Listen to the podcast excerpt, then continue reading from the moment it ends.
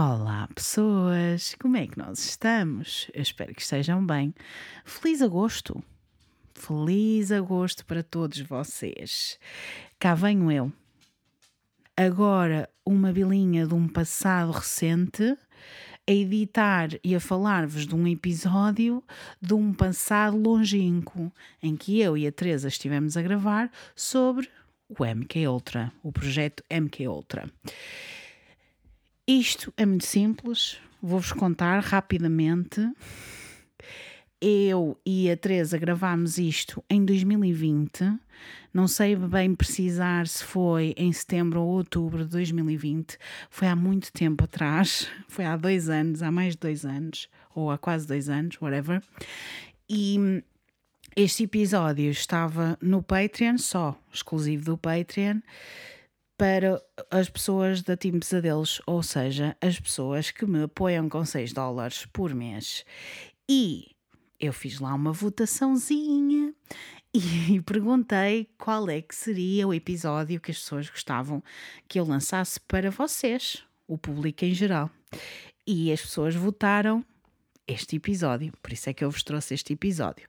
Ora, como devem perceber, isto já foi há muito tempo, por isso eu andei à procura, andei à busca, não consegui encontrar a minha edição do episódio e ainda bem, porque já foi há muito tempo e por isso eu tenho assim alguns disclaimers a fazer. Número um, isto já foi há muito tempo, foi há quase 10 anos.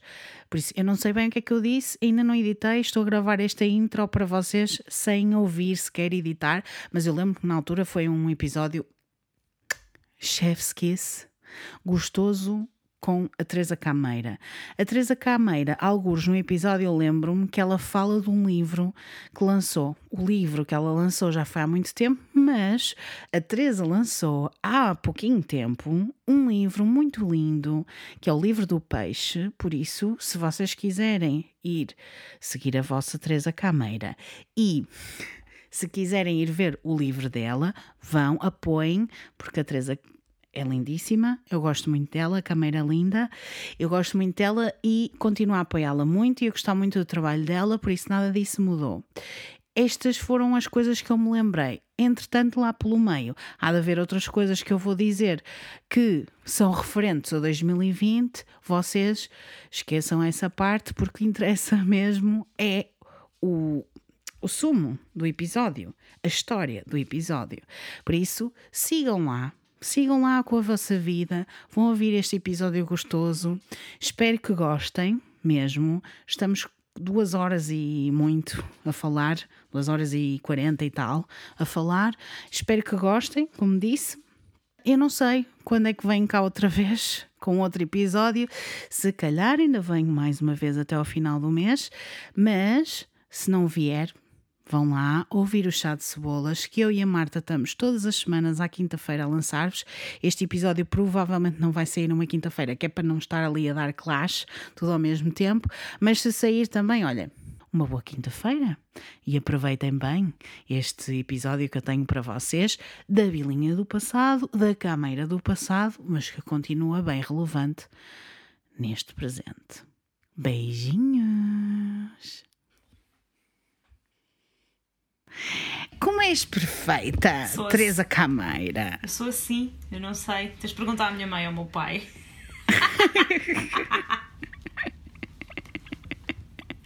Como é que eles se chamam? Eles não, isto, eles não vão chegar até isto. Não, não, eles não vão é chegar difícil. até isto, mas é o Jorge e é a Marisa, portanto, são os nomes dos Beijinhos. Beijinhos, Jorge, beijinho, Marisa. Pronto, serão entregues. para eles ficarem contentes, que é, é uma perfeição de uma filha. Com certeza. Eles, eles devem diferir em algum ponto, mas pronto, está tudo bem. Achas? Achas que eles. Não. Eu segui, segui uma vida diferente da que eles queriam para mim. Portanto, poderá ah, pois. ser por aí. Percebes? Porque tu eras para ser advogada, não é? Um, na cabeça deles, sim, na minha não, mas está tudo bem. né? Adorei, eu, adorei. Eu acho que é mais por aí. Mas, mas espera, conta-me tudo sobre ti antes da gente começar a falar sobre coisas arrepiantes. Conta-me okay. tudo. Então, eu sou a Teresa. Olá, Teresa. Olá, Teresa. Parece uma. E há tipo reunião dos alcoólicos anónimos, que horror. Um, então, olha, eu tirei um curso de Direito. Uh, que por acaso não me serve para grande coisa, uh, serviu-me para arranjar amigos e uh, marido e essas coisas todas, mas pronto. Um, e eu não exerço, graças a Deus, porque era muito mal se eu tivesse de exercer. Uh, e estou na vida da culinária porque a culinária me escolheu, porque é a cena Linda. que eu gosto, é aquilo que eu Sim. adoro fazer. E pronto, isto começou como uma brincadeira e depois evoluiu para um trabalho a sério. Portanto, yeah, pode-se dizer que eu sou formada em Direito, apesar de eu não gostar muito de dizer que sou formada em Direito, porque causa a, a estranha sensação das pessoas me virem pedir conselhos e é do género, não, yeah. filhos, eu não sei, não sei nada, tipo, prefiro não dizer. Portanto, ficamos assim. mais fácil. Mas eu acho isso ótimo, acho isso ótimo. Quando tu começas num sítio e acabas noutro. Foi isso que me aconteceu a vida toda, portanto. Pronto. Acho ótimo. e tu escolheste mesmo a cena que te faz feliz e nota-se ah. isso nas coisas que tu fazes. Eu não te estou a tentar elogiar de forma nenhuma. tu sabes, Teresa, qual é a minha cena com tudo aquilo que tu fazes. Eu sou fã. Oh. Portanto, fico muito contente porque estás a fazer uma coisa que te faz feliz e que faz as outras pessoas felizes também. Aqueles bolinhos de chocolate. Bolinhos de chocolate para sempre. Sim. Como assim? Ainda não testei, porque não tenho farinha em casa, acreditas? Mas não tens farinha nenhuma em casa? Zero farinha. Nem farinha da aveia? Nota-se que eu cozinho imenso. Ok. Não? Olha, estou a ouvir um bocadinho mal. Isto está a cortar alguma coisa, desculpa. Estás? Yeah. Eu não sei se é da minha internet, não sei se alguém não quer que eu fale sobre este assunto. Oh Pode God! Ser. Vou morrer! não vais. Vou morrer com isto! Não vais, não vais, não vais, vai correr tudo bem, só que não. Ai meu Deus! Socorro. E eu eu tenho que dizer, eu conheço a Teresa das redes sociais. É isto. A nossa amizade foi puramente redes sociais. Exatamente. Eu não sei como é que aconteceu, aconteceu. É uma amizade moderna, porque na verdade agora é. É, é, cada vez mais frequente nós encontrarmos pessoas através das redes e criarmos relações mesmo de amizade sem nos, sem nos conhecermos fisicamente, não é? E ainda para mais, tu estás no uhum. Porto, eu estou em Lisboa, portanto a probabilidade de nos cruzarmos na rua também não é muito uh, grande, não é? Claro. Então, pronto, ainda tem ainda o seu mais que. Se bem que eu acho que já te vi a ti, ao Fred, à Inês e tudo mais, um ano que eu fui ao, ao Primavera. Acho que os vi ao longe. Fiquei com essa ideia. Mas pronto. Ah, Estava com vergonha e não, é fui, possível. e não fui dizer nada. Eu acho que sim, tipo há dois ou três anos, não foi? Provavelmente, para aí há dois anos. Yes. Yeah. Foi no ano da Erika Badu, com certeza, estava lá batida. Foi, foi, foi. Foi no ano da Erika Badu. Pronto, estás a ver? It's my personal fave, portanto é normal. é normal que eu estivesse lá. Pronto, então é isso. Já vos vi ao longe, mas não fui dizer nada. Fiquei com o crush para mim, fiquei assim, ah, que lindos que eles são. Eu adoro isso, mas para a próxima podes dizer olá. Ok. É assim, por mim, eu não vou falar por outras pessoas. Claro. Estou a brincar. Bem awkward, tipo, olá, estou aqui, gosto bem de vocês. E vocês, tipo, ok. Bem awkward. Né? Toda a gente te conhece, eles também te conhecem eu das sei. redes, portanto, está tudo bem. Para a próxima, quando, quando voltar a ir ao Porto, eu, eu prometo que vou, eu prometo que converso. Pandemia, pandemia. Exato, a pandemia não está a facilitar. Não, não, a pandemia não está a facilitar, 2020 não está a facilitar e, portanto, o que é que eu decidi fazer? Ainda dificultar mais o trabalho de toda a gente que está a ouvir este podcast neste momento. Exato. E trazer um tema delicado. Acho bem, acho bem. Acho que 2020 também nos trouxe esta oportunidade de falarmos de coisas que têm de ser faladas. Portanto. Yes Estou yes. super afim. Portanto, pessoas do futuro que vão ouvir este podcast, que isto tempo é piada, porque tu estás a gravar para um dia que há de acontecer. Portanto, pessoas do futuro, hoje, olha, aqui está sol. Pronto, fica já a indicação. Aqui está sol. Aqui também está sol. Aqui está sol, céu limpo, está tudo tranquilo. Então, pronto, estamos nessa. Está frio, mas bora. Então, o que é que eu te trago hoje? Antes de fazer o jingle e essas coisas todas, eu vou-te dizer: eu sei o que é que tu gostas. Sabes? Porque tu eu me já disse disseste o que é que eu não gostava. Exatamente.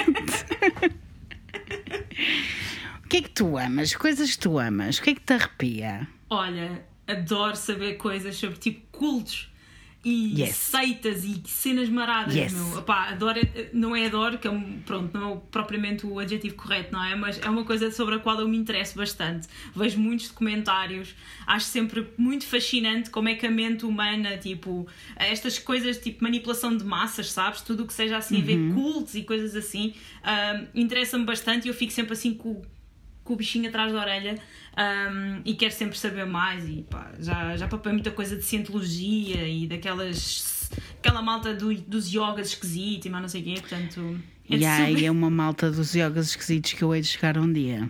ok Pessoal, estejam atentos. Estejam atentos que eu vou de vocês.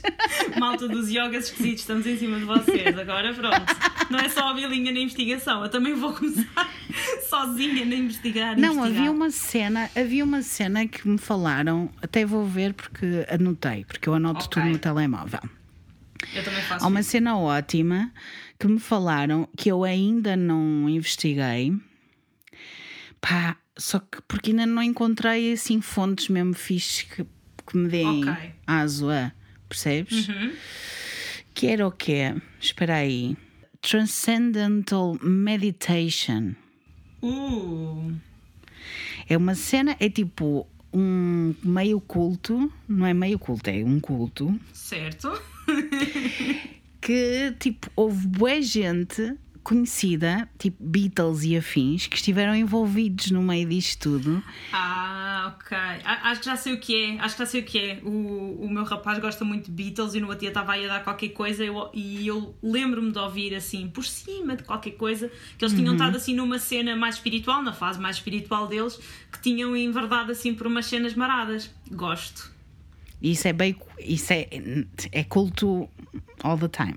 Yes, Percebes? muito culto. Não venham dizer que é espiritual, porque não é culto. Não, não, não, não, É não, muito não. culto. Não é culto, é culto. Eles andavam lá a mandar drogas e cenas. Pronto. Yes. Very cult-like. Ok. Peace and love.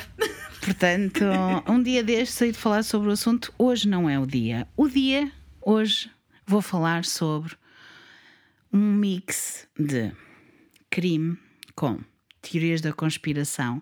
Toda a cena da manipulação da mente que tu estás a falar, hoje é sobre isso que nós vamos falar. Sobre isso, exatamente. ok. Eu vou falar sobre o projeto MK Ultra. Já ouviste falar sobre isto?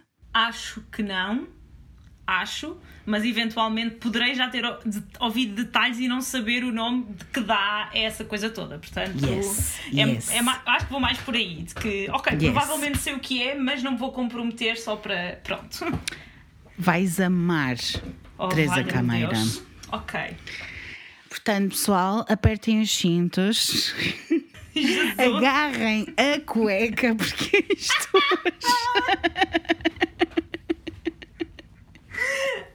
Ai, Jesus. Agarrem a cueca, é ótimo. Estou a curtir é muito ótimo. disto. Porque é assim, quando as pessoas dizem, ah, eu borrei a cueca, estava cheio de medo, eu agarrem a cueca. Exato. Vou agarrar agarrem, agora. agarrem a cueca. E sejam muito bem-vindos ao Arrepios com a Bilinha. Arrepios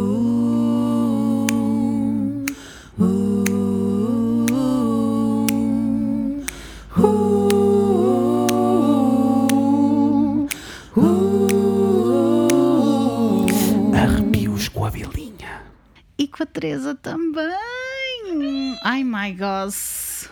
A gente andava há meses a adiar isto, não era? É verdade, há, há bastante tempo e depois a vida acontece, depois há montes de coisas, ou não dá, ou porque está assim, os astros não se alinham, sendo que eu sou zero dos astros, portanto isto foi só tipo agir agora esta referência. Ah, mas sim, aconteceu, tinha de acontecer. Eu acho que 2020 era o ano para acontecer, portanto cá estamos, marcando presença, Teresa Câmara marcando sua presença no Arrepios com a Bilinha. Yay, que bom, fico muito feliz. Já sabes que chamei-te para o tema que tu gostas, mas também para um tema que eu tinha no topo da minha lista há bem da tempo. Ok. Era um daqueles temas que eu até gostava que fosse público, que não fosse só para o Patreon. Mas é assim. Ok. Podia ter corrido mal porque é um tema que provavelmente poderia acontecer alguma coisa legal. E tu não és advogado. Por isso, é que, por isso é que chamaste a tipa que tirou direito. Faz sentido. Para acaso dar eh, cocó, tipo, calhou cocó. E pronto, ela estava lá, ela sabia. Portanto, ok. Pronto. Não, não foi. Não foi por causa disso. Eu sei que tu ias gostar deste tema, mas também achei que, pá, não, não fazia sentido. Eu achava que isto é um daqueles temas em que eu vou com certeza demorar muito tempo a explicar algumas coisas. Ok. Preparem-se, lá está, apertem o cinto, agarrem a cueca, mas também esqueçam o relógio porque hoje não vai dar. Ok. Se alguma vez já viram o Stranger Things e a Eleven, particularmente a Eleven, este é o episódio para vocês. Se vocês gostam de coisas tipo psicológicas, de manipulação psicológica, etc., Yes. este episódio é para vocês. Ok. Não sei se vocês se lembram da Eleven no Stranger Things, logo nos primeiros episódios, penso eu.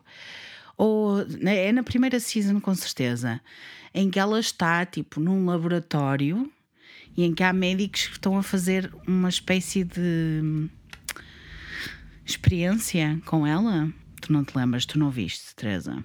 Eu não vi Stranger Things. Ok, ótimo, perfeito, ainda melhor. Mas para quem viu, para quem viu, há uma altura em que a Eleven está a fazer é a miúda, que é aquela Sim, que tem o cabelo rapado. Isso, maravilhosa. isso eu sei. Isso eu sei. Sim. Eu não vi a série, mas eu sei mais ou menos assim o que é que passa e não passa e quem é a miúda. Sim. Yes.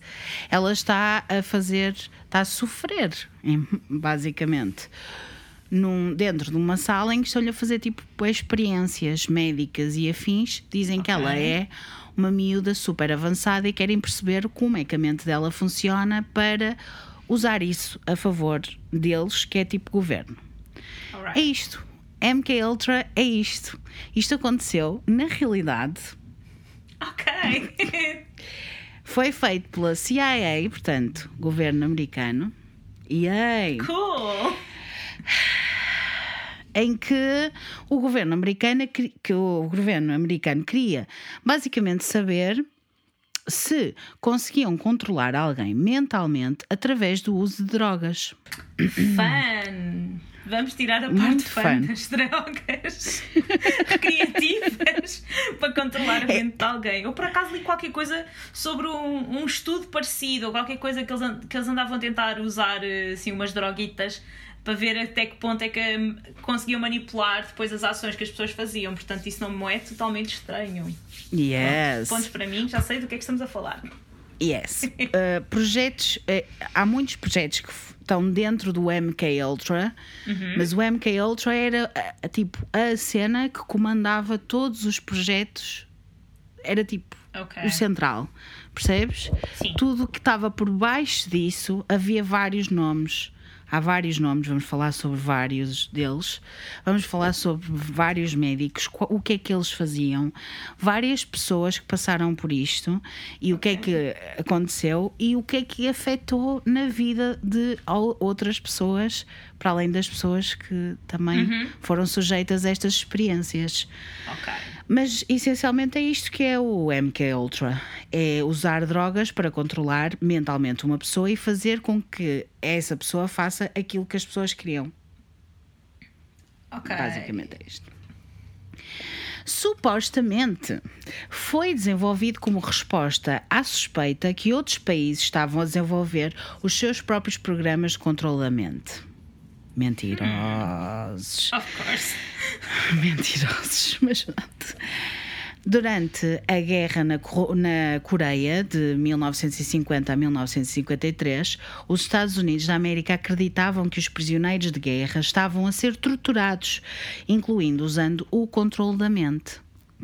E, portanto, em 1953, como quando a Guerra Fria estava a começar, os Estados Unidos da América tinham medo que os espiões da, da Coreia do Norte e os, os soviéticos e os chineses, etc., usassem táticas de controle da mente que estavam a desenvolver na Guerra da Coreia contra os soldados americanos.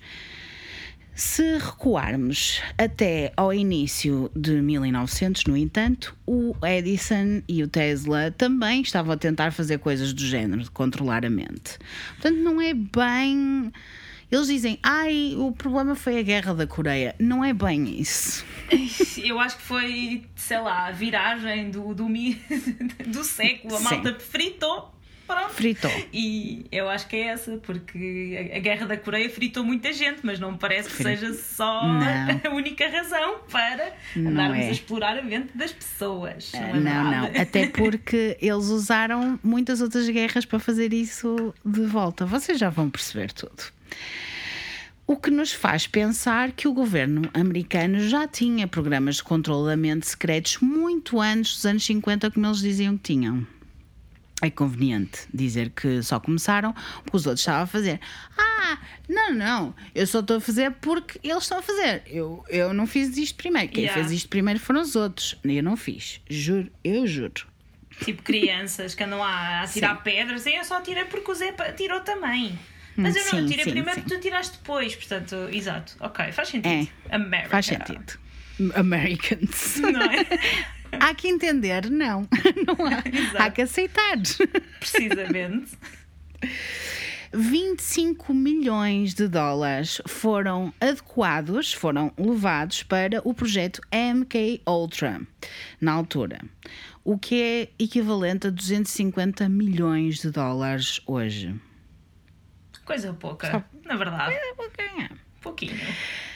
O início oficial foi em 1953. O programa durou por mais de 20 anos, Ok. onde a CIA conduziu inúmeras experiências humanas para identificar drogas e procedimentos que poderiam ser eficazes para o controle da mente. MK Ultra envolveu 185 investigadores investigadores que conduziam experiências e pelo menos 149 subprojetos por todo o mundo. Por isso é que estava-te a dizer, o MK Ultra é a cena, mas eles têm vários projetos associados que são Exato. Tipo ramificações. isso, Ok. exatamente. O quê? Testaram t- com drogas milhares de americanos. É um fato provado por tudo o que é documentação e afins.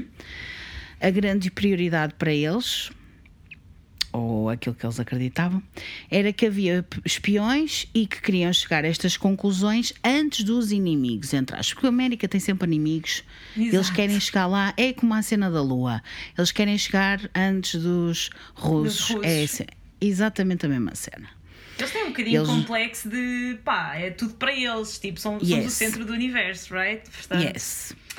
Mas eu ainda há bocado estava na conversa com o Pedro, com o meu Pedro, meu marido, e estávamos a falar um bocado sobre isso. E eu vou chegar lá também, porque acho que isto não tem a ver só com os americanos, embora eles tenham um bocadinho um complexo de superioridade, eles querem estar sempre acima dos outros, nunca querem estar numa posição vulnerável.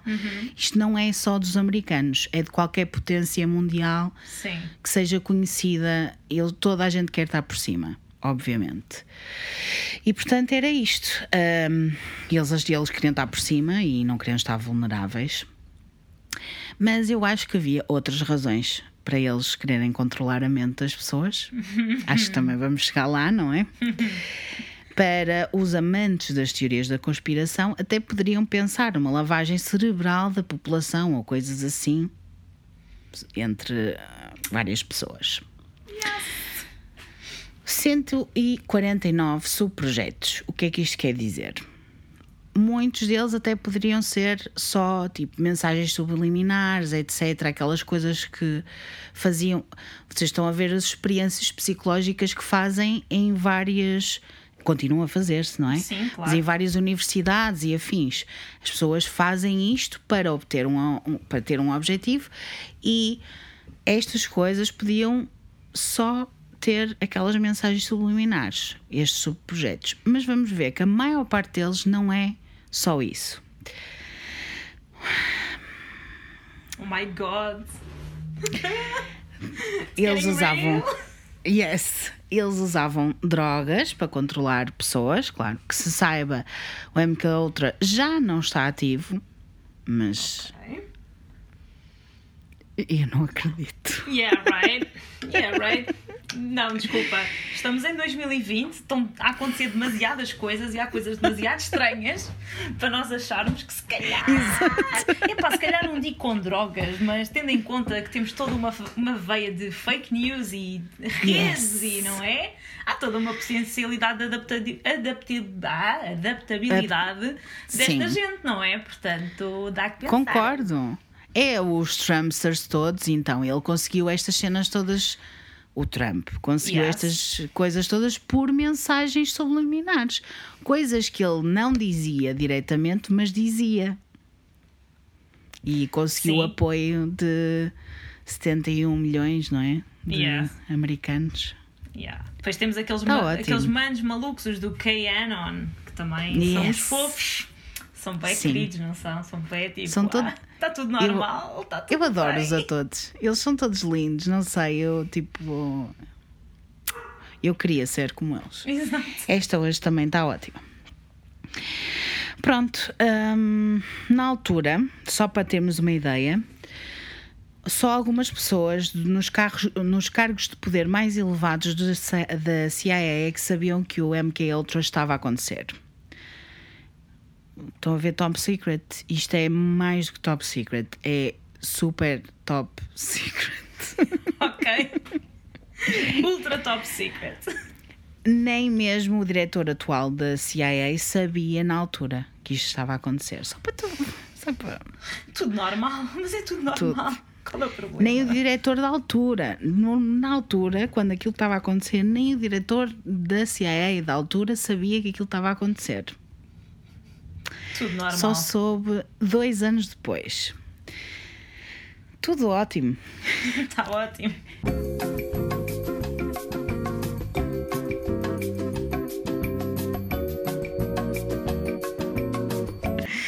Vamos esperar que ninguém me bata à porta nem nada do género. Isto parou de gravar, mas está tudo bem. Estás-me a ouvir, não estás? Estou-te a ouvir, sim. Ok, perfeito. Ninguém me calará.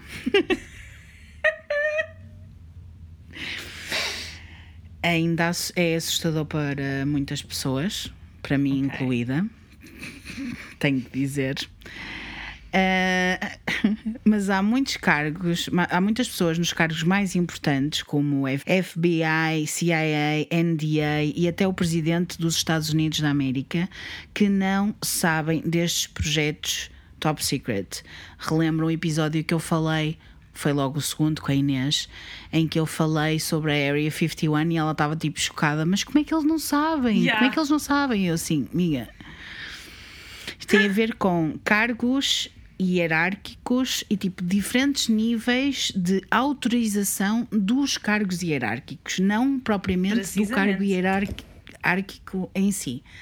Não tem a ver com tipo, ah, o presidente não, o presidente não sabe tudo. Isso é a coisa que mais me acalenta o coração, é que o Trump não sabe de tudo. Thank God. Sweet baby Jesus, que seria se eu soubesse destas coisas? Sweet Baby Jesus Sweet é o que a gente Jesus. precisa. Neste episódio vou falar também de muitas drogas alu- alucinogénicas, como o LSD, o LSD, a heroína, o ecstasy, as, as anfetaminas, metanfetaminas, tudo.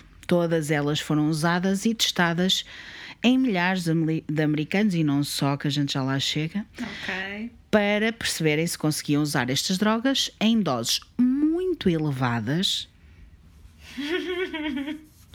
para controlar as mentes das pessoas. Ok. Uma das razões era para perceber que tipo de drogas podiam usar como um soro da verdade. Que era o que eles queriam, era um soro da verdade.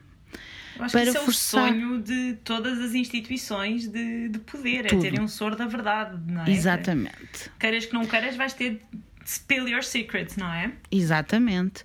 Para forçar as pessoas a confessar os crimes ou outros segredos governamentais e descobrir espiões e afins. é, é o sonho. É de o foco qualquer. desta gente. Exatamente. É espiões. Mas também ah, tem aqui uma coisinha, uma coisinha pequena de vamos torturar só pessoas. É, é possível, é possível, sim. Vais ver, no final deste episódio vais dizer sim, Ok. tem. Há mais programas secretos desenvolvidos pela CIA no passado, como o projeto Bluebird de 1949, que testava os efeitos de várias drogas em prisioneiros e soldados sem consentimento. Eu acho que li sobre isso. Uhum. Acho, que cheguei- acho que li qualquer coisa sobre isso. Já fizeram. um- Acho que li. Já, isso é bué, é sinistro. É, é Vamos, é. vamos, vamos, vamos, ir- vamos lá para, para a Segunda Guerra Mundial, vamos acabar lá com os nazis, que são os grandes filhos de uma puta, não é? É verdade? Vamos. E depois vamos fazer igual ou pior nos nossos laboratórios. Portanto, está tudo Yes, bem. yes. Somos bué, bons samaritanos, Exatamente. não é verdade? Exatamente. Adoro, adoro pessoas, no geral, adoro pessoas. E eu pensei, eu antes de começar a gravar este episódio, eu estava ali a preparar-me assim.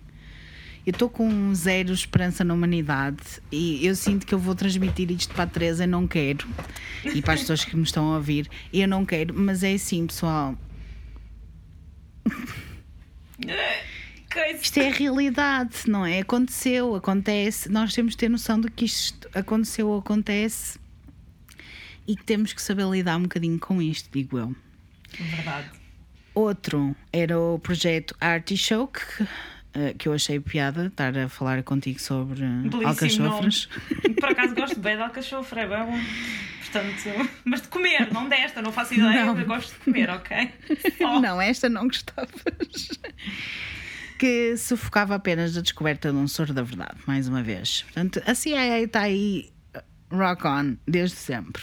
Sim, não vamos investir os nossos fundos em tipo acabar com células terroristas, não. Vamos arranjar Não. soro da verdade. Prioridades. Que é para verdade, descobrir. prioridades. Exato, é prioridades. Espiões estão o quê? Claro. Top one. Exatamente.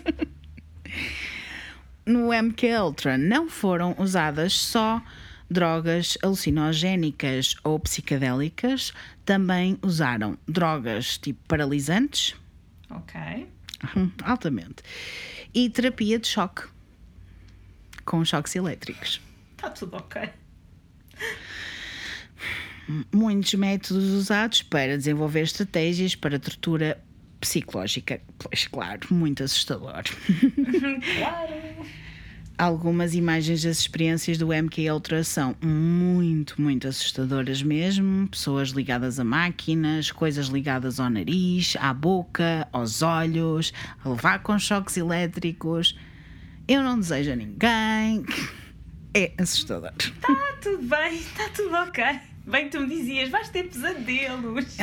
vais. Eu sinto que tu vais ficar a pensar nisto durante, no mínimo, uma semana.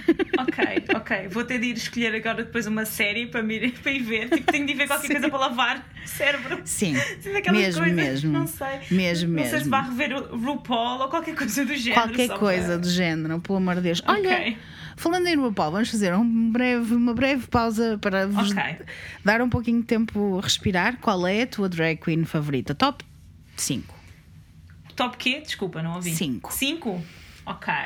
Então, a Kátia. Yes. Kátia, sempre Kátia. Ah, vou dizer a Shay. Também gosto Ok. muito da Shay. Gosto da Trixie. Ok, claro, óbvio. Yes. Um, e depois gosto muito da Manila Luzon. Ai, gosto tanto dela. Para- O meu coração não aguenta porque Manila Luzon nunca ganhou nada e E é verdade. É Ela sempre vestida de amarelo e com aquela. Ai, Adoro. gosto. Adoro, gosto. adoro. Gosto muito dela. E depois, gosto muito, uh, não por ordem de preferência, mas eu adoro a Detox. Para mim, Detox forever.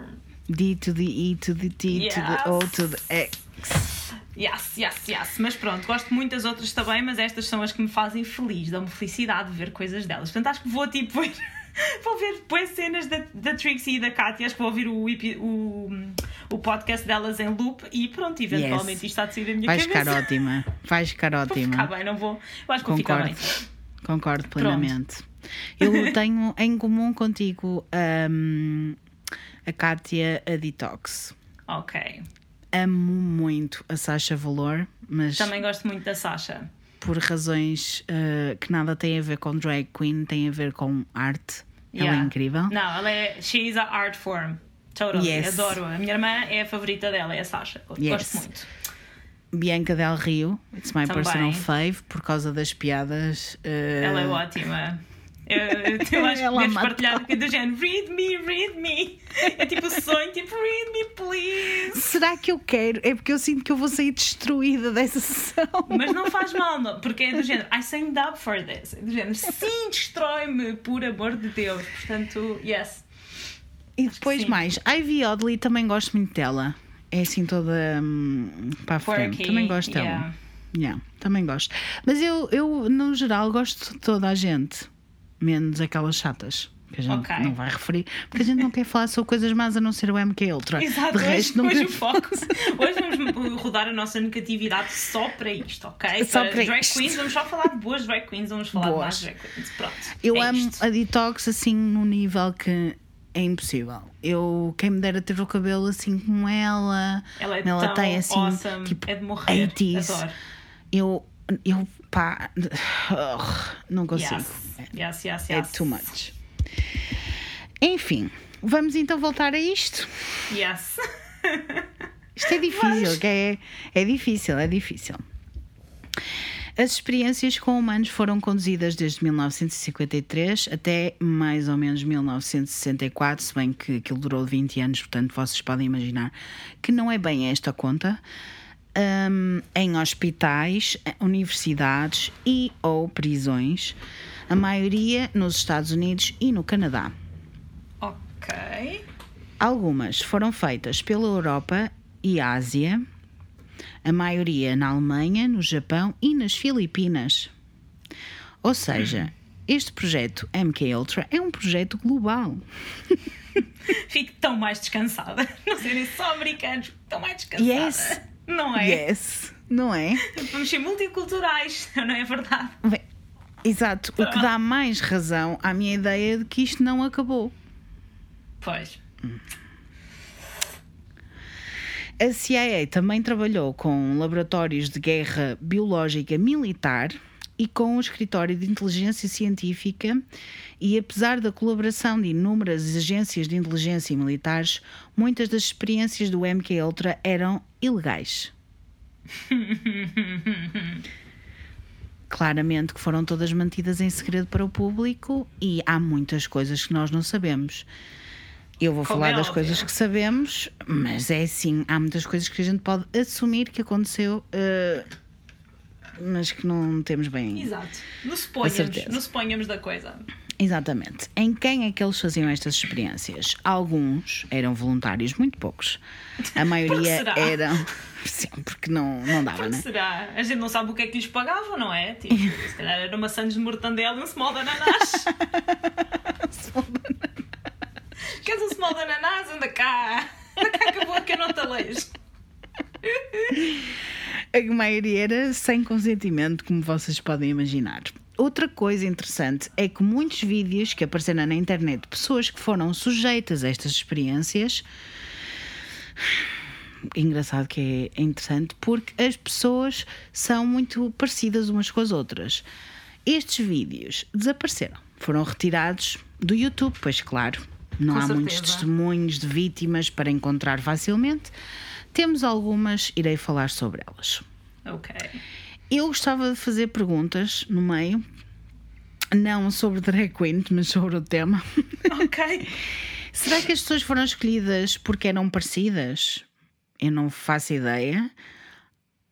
Há quem ache que tipo os mecanismos que eles usavam, como eram muito tipo aparelhos e afins de choques elétricos e outras coisas, que tinham muitas tinham medidas para pessoas de uma cara, de um formato específico. Portanto, percebes? os biométricos tinham de ser semelhantes para Yes. garantir que não tinham de fazer adaptações no, no material, eventualmente. Uhum, ok. Faz sentido. Faz. Faz. Faz, dentro, vá dentro da loucura, temos de arranjar um sentido à coisa, senão pronto. Ah, pois, pois claro. Atiro-me já aqui da janela. Tchau, sayonara. Vamos Não embora. pensa, pelo amor de Deus. Cameira do meu, meu amor, não faças isso. Tá bem, pronto. Muitas pessoas relatam que isto aconteceu na infância. Traumas. Ai, melhor. Melhor. gigantes para o resto da vida, claramente, porque isto afeta o resto da vida de qualquer pessoa. Especialmente se foi sem consentimento. Pois, claro, crianças sem consentimento. What is this? I don't know. Ou não sabiam o que é que se estavam a meter. E eu pergunto, mais uma pergunta: o que é que as crianças têm a ver com espiões e sores da verdade? I mean. Socorro! Socorro! Come here, save me! Yeah, baby, sweet baby Jesus. Sweet vai baby ser a Jesus. palavra, é sweet baby Jesus. tinham uma ampla gama de vítimas diferentes: homens, mulheres, crianças, e eram testados de, de todas as maneiras mais horríveis que toda a gente possa imaginar. O MK Ultra acabou oficialmente, entre aspas, em 1973,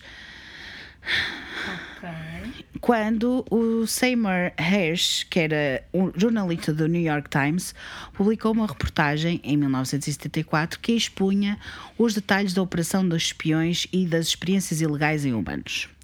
O artigo teve muita atenção e fez com que o presidente da altura, o President Ford, quis- quisesse lançar uma comissão nas atividades da CIA dentro dos Estados Unidos da América.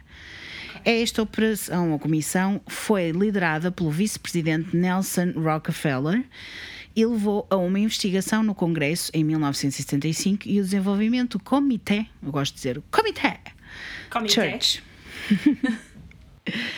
Church, em que o senador Frank Church liderava esta comissão.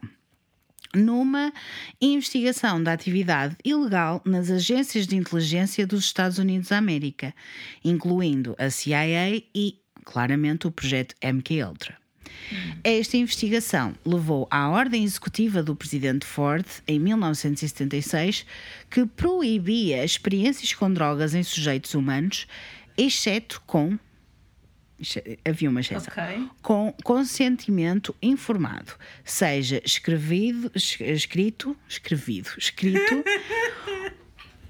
ou- testemunhado por alguém, eh, seja escrito como também testemunhado por alguém não ligado com o caso, do lado de cada humano que é sujeito a essas experiências. Portanto, eles tinham que escrever, eu, eu digo que sim, que eu aceito isto, Exato. e tinham que ter uma testemunha. Tipo da família a que ele dizer estava na posse das suas capacidades mentais Exatamente. totais. Ok. É Tudo. o consentimento válido. Fica, olha, Válido. fica aqui um conceito jurídico. Muito bem, sim senhor. Sim senhor. Estás a ver? Estou a puxar pelo teu. Estás a puxar, estás a puxar. Estás a puxar. Estou a puxar. Ah, existem várias testemunhas reportadas e alguns relatórios que existiam que provaram que a CIA estava envolvida em atividades ilegais em países por todo o mundo. Eu digo Alemanha, Japão e Filipinas porque era onde eles estavam mais. Mas eles estiveram em todo lado, amigos. A gente nem sabe se eles não estiveram aqui, se bem que eles não sabem onde é que é Portugal. Eles acham que Portugal é uma província espanhola. Portanto, está tudo bem. Acho pouco provável eles terem estado cá, apesar de os Estados Unidos terem bases ah, militares, Militares. por todo o lado, ok? E existe uma Sim. base militar ah, em, em território nacional, portanto, na, Uhum. na terceira base das lajes, mas ainda assim tem outra finalidade que não a finalidade de ter extensos Concordo. campos. Existem muitas bases na Alemanha, muitas bases no Japão depois da Segunda Grande Guerra e por reforço da, da Guerra da Coreia, portanto faz sentido. E nas Sim. Filipinas também, que é um território muito lindo, estrategicamente colocado, não é verdade? É muito Portanto, giro. É. Faz, faz sentido, é isso mesmo. Bombas e afins. yes. Exato, cool. Cool. Meu Deus, cool. Os detalhes destas experiências humanas ilícitas foram muito chocantes para a maioria das pessoas e, portanto, vamos lá. Ok. A coisa mais assustadora do MKUltra é a quantidade de evidências deste programa e documentos que foram destruídos completamente. Por isso não temos grandes informações como quem é que estava envolvido, blá blá blá. Embora soubessem da quantidade de atividades ilícitas que estava a acontecer, não havia ninguém, tipo médicos que administravam estas drogas, que foram indiciados com nada. Portanto, Ok. n- não havia acusações formais nenhumas. Por isso, só criaram uma ordem judicial para acabar com isto e acabou. não houve mais Então, pronto, nada a olha. acontecer. Sim, vocês estão, a- estão ali ao fundo, num barracão, a fazer o que vos apetece, mas pronto, nós não, não, não nos chateiem mais, não se chateiem mais, tipo, fechem só a porta e tá bom. Tá bom, não preciso saber mais, não preciso saber quem foi, a que horas foi, com quem foi. Está feito, tranquilo. Isto é horrível. Eu não consigo entender como é que as pessoas não são acusadas de tortura física e mental. Exato. Mas pronto, vamos lá. Vamos falar de três médicos. Três, Ok, que eu gosto três. do número. Que administraram estes testes durante o projeto MK Ultra. O primeiro é o Dr. Donald Cameron, que foi o primeiro presidente da Associação Internacional de Psiquiatria e o presidente tanto da Associação Americana de Psiquiatria como da Associação Canadiana de Psiquiatria. Portanto, estás a ver a influência que esta pessoa tinha, no geral, e qual foi a influência dele neste programa. Estou Estava- achar interessante esta, esta correlação entre quero descobrir mais sobre a mente, mas eu sou psiquiatra, portanto. Yes. Claro. Eu tenho, eu tenho sempre um bocadinho medo dos psiquiatras, mas isso é porque eu tirei psicologia. Ok, pronto. Isso é horrível. Não vou dizer- ainda bem que isto é só do Patreon, ainda bem, porque senão já tinha imensos psiquiatras assim. Então, o que é que se passa? Eu Queres falar não sobre acredito. isso? Não acredito em vocês. Pá, vocês passam só medicação e não querem falar com as pessoas. E, e tenho tantas pessoas, é, é assustador a quantidade de pessoas que, me- que eu sei que te- tiveram essa experiência com psiquiatras, em que têm um problema e não é, não é resolvido o problema, é só dado uma medicação para hum, Well. atenuar Ok. o problema. Bom, eu como não tenho, não tenho conhecimento, pronto, próximo, não, não posso opinar sobre o assunto, mas pronto, fica para quem, para quem o tem. Yes. não Yes. vou emitir uma opinião É sobre uma coisa que não sei. É, é assustador, mas é assustador. Então, este senhor, este Dr. Cameron, estava a trabalhar em algo chamado condicionamento psicológico. Dizia, como hipótese, isto tudo na psicologia e psiquiatria, eles fazem sempre uma hipótese de um, um problema, não é? Ok. Dizia como hipótese que a esquizofrenia poderia ser curada ao apagar as memórias dos pacientes e a reprogramar as suas mentes para alguma coisa. Ok. A CIA, do lado deles, acreditava que o trabalho do Dr. Cameron poderia ajudá-los ou poderia ser conveniente para o projeto MKUltra. Pois, claro.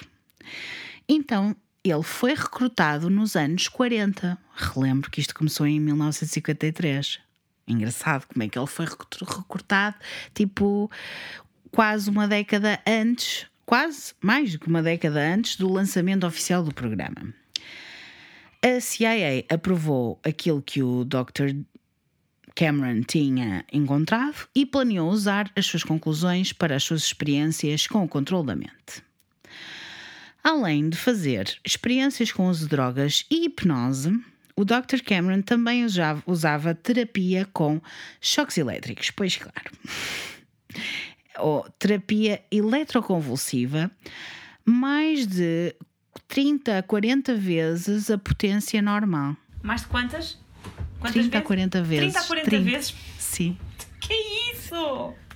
Que isso? Meu Deus! Nada! Está tudo bem! Está tudo bem! Só a terapia.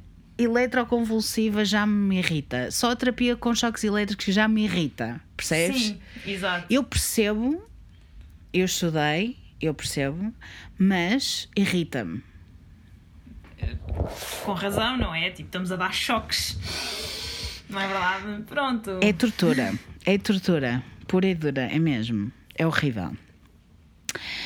E portanto, vamos falar de uma paciente do Dr. Cameron, que era a Phyllis Goldberg. Ok. Era paciente dele no Allen Memorial Institute. Era uma miúda nova e feliz, muito extrovertida, com 19 anos, que estava a tentar tornar-se uma enfermeira. Foi até ao Allen Memorial Institute em 1945 para fazer um tratamento para uma depressão ligeira Ok. E acabou por sair de lá com um trauma para a vida e um comprometimento co- cognitivo permanente. Ai. Enquanto estava a fazer tratamento com o Dr. Cameron, Phyllis recebeu terapia com choques elétricos, que é a estimulação elétrica do cérebro, para quem ainda não percebeu, e que e esta terapia não é usada no- em casos de depressão ligeira, só para que se saiba. É usada como último recurso para pacientes com depressão severa ou hum, perturbação bipolar ou até esquizofrenia, mas hoje em dia nem se usa, quer dizer, usa-se, mas não se usa. Ainda se usa, pessoal, mas não se usa, ok? Como o outro. Pode fazer, Mas não, mas não, se deve. Mas pode Não fazer. deve, mas, mas não pode. se deve. Exato, mas pode. Exato, é isso. Quando as pessoas estão a fazer uma terapia com choques elétricos, estes tratamentos são feitos com uma equipa médica completa. Há um anestesista, um anestesista e um psiquiatra. Estão sempre lá. Como podem imaginar, este não era o tratamento apropriado, lá está, para a Phyllis. Os seus sintomas eram ligeiros e deveriam de ser, ter sido testados outros tratamentos antes de qualquer ah, decisão deste género. Enquanto estava no Allen Memorial Institute, a Phyllis tinha a função cognitiva de uma criança. Não conseguia tomar conta dela mesma, precisava de ajuda de outros até para se vestir, também não conseguia comunicar verbalmente, mas ocasionalmente começava a rir sem qualquer motivo Ok. Encolhia-se sempre que alguém lhe tocava na cabeça, andava de uma forma muito estranha. Tu estás a imaginar a gravidade da situação. Exato. It's wrong. America It's is very wrong. wrong. Acabou por morrer em 2011 e passou os últimos 20 anos da sua vida num estado vegetativo numa instituição. No. Yes. Lord have mercy. Of my soul. Exato. Lord have mercy. Isto é horrível. Ou seja, aquilo que o Dr. Cameron lhe fez foram ações criminosas, claramente. Hoje em dia, supostamente, alegadamente, não há este tipo de tratamento ou experiências em pessoas, mas é claro, isto é mentira. Ainda acontece esta terapia com choques elétricos, por vezes, em casos muito graves de depressão ou, lá está, transtorno bipolar ou perturbação bipolar, o que queiram chamar. Há pessoas que gostam de chamar de transtorno, outras pessoas gostam de chamar whatever. Mas bipolar e, hum, e também em esquizofrenias ou em casos em que as pessoas tenham alucinações. Embo- Embora isto não resulte muito em casos que as pessoas têm alucinações. Mas isto sou eu, já em termos técnicos a gente não precisa de entrar por aí. Não resulta. é o que eu tenho a Pronto. dizer. Outra paciente do Dr. Cameron foi Nancy Layton, também uma teenager com uma depressão ligeira. Também fizeram terapia de choques e ela acabou por desenvolver esquizofrenia aguda. Por isso é que eu digo que não resulta na esquizofrenia. Pronto, ok. Ok. Oh my god, isto, isto é.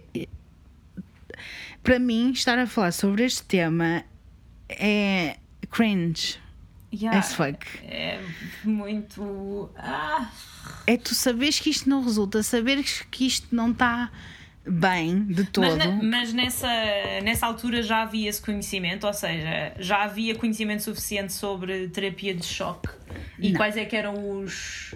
Portanto, temos de enquadrar Não. isto à, à luz da altura em que aquilo também aconteceu, não é? Claramente, sim, sim, Era- sim, sem, sem era dúvida. normal, isso era a terapia, vá, dita normal, não que fosse correta, mas pronto, não é? Já na altura era um bocadinho olhada de lado. Porque as pessoas já ok. sabiam o suficiente para, para perceber que a terapia por choques elétricos era uma coisa que era, era tortura psicológica e física, percebes? Portanto, Claro. eles já sabiam o suficiente em 1950, em 1900 e- entre 1950 e 1960, eles já sabiam o suficiente, já era olhado de lado.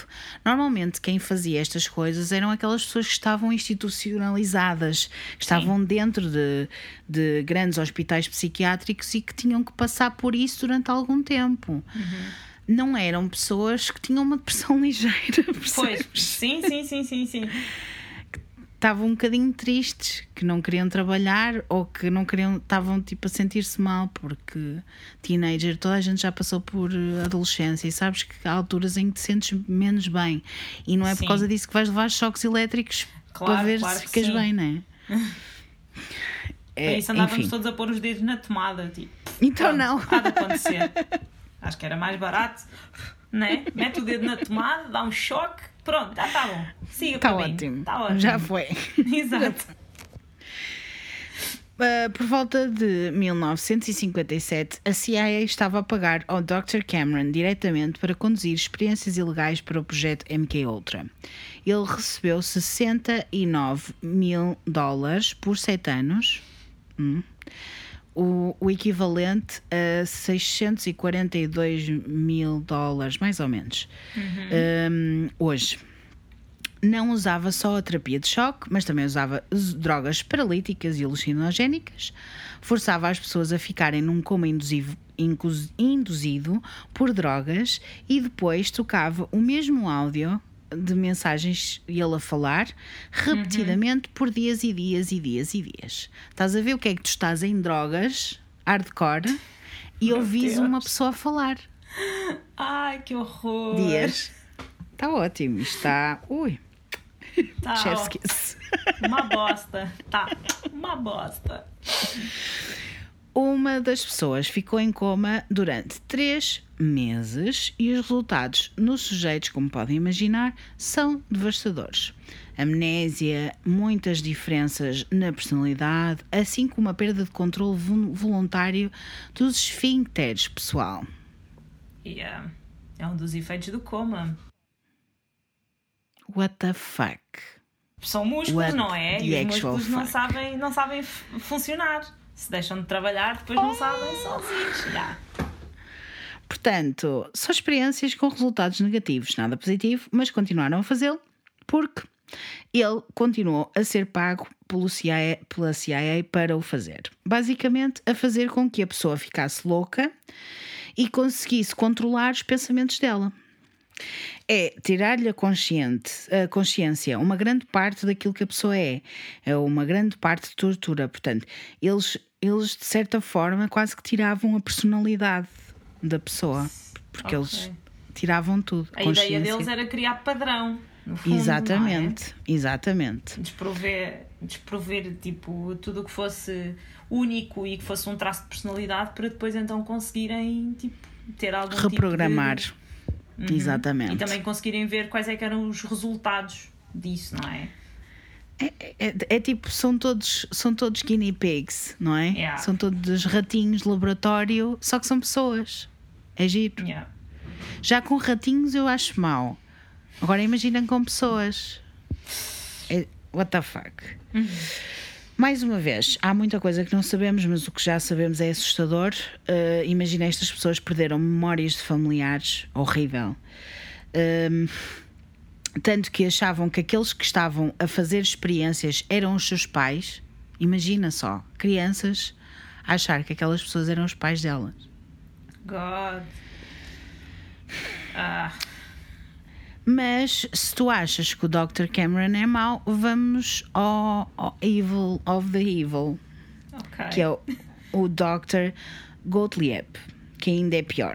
Obviamente. Ok. Dr. Sidney Go- Gottlieb era um expert em venenos e químicos que também liderou o início oficial do projeto MKUltra com o uso de LSD e outras torturas físicas e psicológicas. Ele acreditava que conseguia atingir o controle mental total através de um processo de dois passos. O primeiro era limpar a psique de uma pessoa. Era tirar tudo Ok. que tinha lá Passa um dentro. paninho, Passa um paninho. pó, está certo. É, tipo, um- devia, devia ter provavelmente um- uma coisa boa para limpar, não sei. Eu não sou patrocinada, portanto não vou dizer marcas, mas vamos imaginar. Aquela coisa fixe para limpar pó, sim. Ok. Aquela cena Aquela cena para fixe. limpar o pó. O mais assustador disto tudo é que ele conseguia fazer isto com sucesso em muitos pacientes, portanto ele limpava mesmo aquilo. Portanto, ele usava mesmo um bom, um bom produto.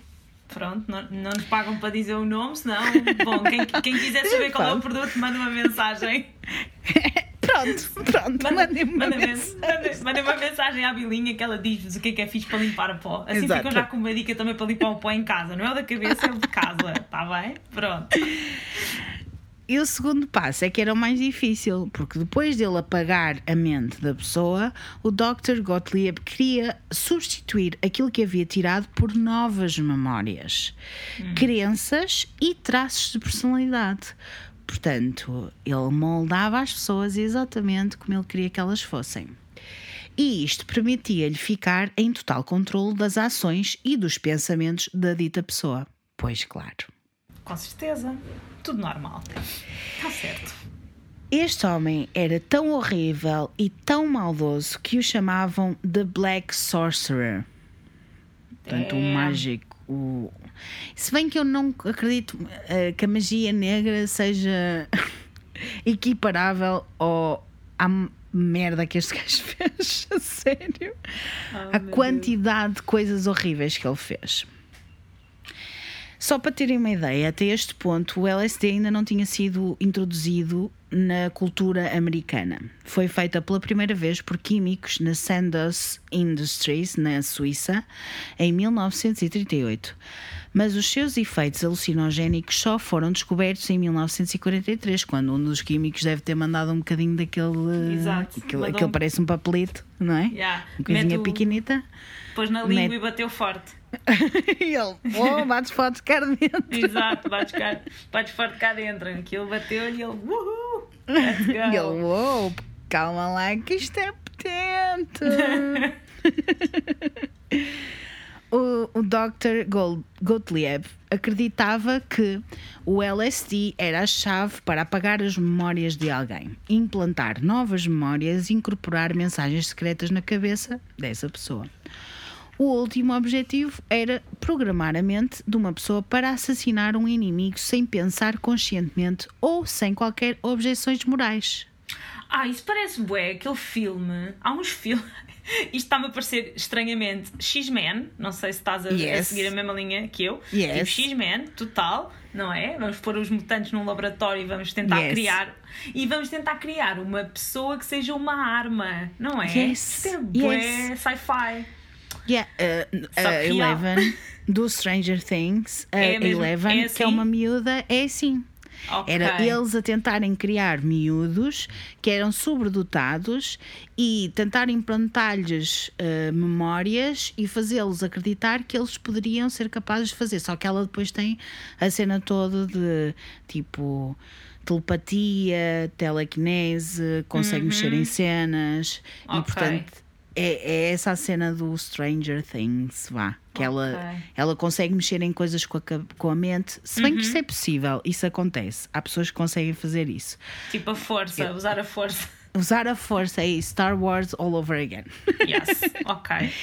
É isso, ah, mas é, é exatamente isso. Isso é que eu Uhum. falei no Stranger Things, porque a Eleven é mesmo o exemplo de uma pessoa que fez uma experiência tipo MK Ultra. Aliás, eles inspiraram-se bastante nisso para Uhum. fazer a série. E é engraçado como faz sentido, é giro, interessante. Ok. Vou anotar para ver. Vou anotar. Acho que vais gostar, pelo menos a primeira season acho que vais gostar. Depois, a partir daí, eu confesso também deixei de ver, eh, porque depois já começou a ser too much sci-fi for me. Sei que eu gosto, lá está, eu gosto de Star Wars, percebes? Eu gosto de um sci-fizinho, mas depende. Já viste o, o Fringe? Chegaste a ver? Fringe? Cheguei a ver na altura, mas já foi há Fringe, da meu. tempo. Fringe é, É tão bom, bom. é tão isto. Olha, malta, quem está aí desse lado, amigos do Patreon, vejam Fringe, porque é, é tipo isto, mas é, é muito fixe e fala sobre um gajo que tinha um laboratório que fazia umas experiências maradas. É verdade, é Yes. uma boa série, gostei muito. É uma boa gosto série. Muito, gosto muito de Fringe, olha. Vou ter série. que rever. Boa série, boa série. Anota aí. Vou anotar, a- agora não tenho nada para anotar, mas sim. Mas a Fringe, eu quando tiver a editar, eu. Ah, ok. Fringe, exato. Ai, um post-it. Mas eu, eu, tipo, eu gosto bem dessas séries. Aliás, gosto de tudo que tem a ver com psicologia, não é? A mexer com a tua cabeça e o que é que tu vais fazer, enfim. Mas era basicamente isto que eles queriam: era criar um assassino. Alguém que fosse, tipo, Uma assassinar o inimigo. Yeah. Sim. Sem pensar, sem qualquer objeção moral. Portanto, era tirar tudo aquilo que eles tinham moralmente e injetar-lhes com: olha, vais matar e sem pensar duas vezes. Ok. Eu não sei se era só este o objetivo, mas este é um bom objetivo para se ter, digo eu. Se tu queres eliminar o inimigo, Exato. digo. Parece-me parece sensato, bem, bem equilibrado. Com certeza tudo. Super equilibrado. O Dr. Gottlieb é a pessoa responsável por ter levado o LSD para os Estados Unidos da América. No início dos anos 50, ele coordenou a compra por parte da CIA de um fornecimento gigante de LSD, LSD pelo mundo todo, por, por apenas e só uma módica quantia de 240 mil dólares. 1950. Exato. Coisa pouca. Coisinha pouca. Hoje em dia é muita guita. É bué da guita. É muita guita. Depois mandou grandes quantidades de LSD e distribuiu pelo país e recrutou vários prof- profissionais de saúde para administrar esta droga a pessoas sob pretextos falsos-. Ele dizia que era pesquisa para muitas fundações, mas estas eram só aquelas cenas tipo fachada da CIA, que tinham o controle de tudo. Portanto, empresas e cenas, ele dizia: Olha, isto é para descobrirmos uma cena qualquer, uma. Exato. Não- Estamos a fazer um não ensaio é. clínico de uma treta qualquer. Preciso. Não é? Ok. Era a CIA que tinha empresas fachada e ele controlava tudo e tinha o pessoal lá todo a administrar LSD por toda a gente. Altamente! Para quem não sabe o que é que é o LSD, eu vou explicar. Ou Explica. aquilo que ele faz. É uma droga psicadélica ou alucinogénica que produz sintomas temporários similares com a psicose, que dura entre 6 a 10 horas. Eu tive um namorado meu que, que mandou LSD e é assim, pessoal. Não. Não recomendo.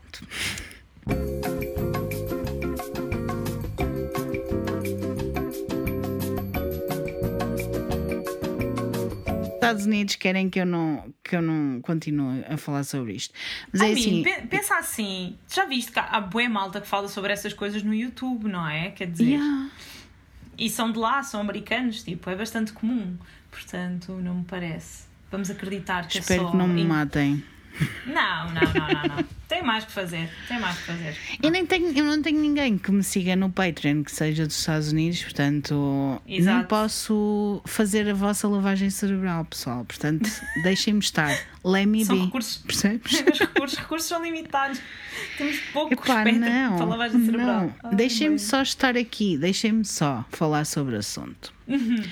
Ora, vamos então uh, recuperar a cena. Para quem não sabe o que é que o, o LSD é, ou aquilo que causa. É uma droga psicadélica ou alucinogénica que produz sintomas temporários similares com a psicose, que dura entre 6 a 10 horas e que o que é que causa? Percepções alteradas e sensação de irrealidade, o que se chama de uma trip ou de uma viagem. Se bem que nós dizemos trip, nós, nós assumimos. Assumimos trip para sempre. yes, para yes. tudo. Nós assumimos trip para tudo, até para viajar. Exato. Mas é Fazer uma verdade. tripzinha. É uma trip. Existem, no entanto, outros efeitos colaterais: alucinações visu- visuais, sensações amplificadas, sons e cheiros, por exemplo, o sentido de tempo distorcido, às vezes é tipo muito grande, outras vezes é tipo muito pequeno. Parece que uma trip dura 3 dias e só estás lá a curtir 6 horas e. é Exatamente. Sim. Depois, uma mistura de sensações, como por exemplo, ver sons ou ouvir coisas, ou ouvir cores. Cores. Desculpa. Exato. Sensação da mente a sair do corpo, tipo como se estivessem mesmo Out of a body experience. Of- yes. Comportamento co- impulsivo, emoções muito bipolares, tipo, eh, tanto estás muito, muito feliz, como estás muito, muito triste, Muito, muito como estás muito zangado, como estás muito calmo, como. Ok. Calmo, calmo, por acaso, não é uma coisa que se saiba muito que as pessoas com L- em LSD têm, mas está tudo. Há um, olha, há um documentário que, hum, em que falam sobre o LSD e sobre essa, essa fase toda, essa história toda nos Estados Unidos, muito fixe do Netflix, portanto não me lembro do nome, mas Uhum. É- procurem por um cartaz que tem bué, aquela cena vibe dos alucinogénicos, portanto É, Não Aquela- é How the Mind Works, é qualquer coisa assim do género. eu não sei, mas aquilo é mesmo só sobre LSD, shrooms, uh, Ah, é ecstasy. É só Falam só sobre- sobre, isso e, fa- e Yeah. é tipo malta a contar as trips que teve. E há malta que teve trips completamente loucas, completamente Yes. wild, e há malta que diz: epá, yeah, olha, estava sentado no sofá e vi tipo uma almofada a falar comigo e pronto, falei com a almofada, tipo coisas E assim. está-se bem. É, mas esse documentário é fixe e explica muito bem tipo, como é que funciona e até fazem tipo.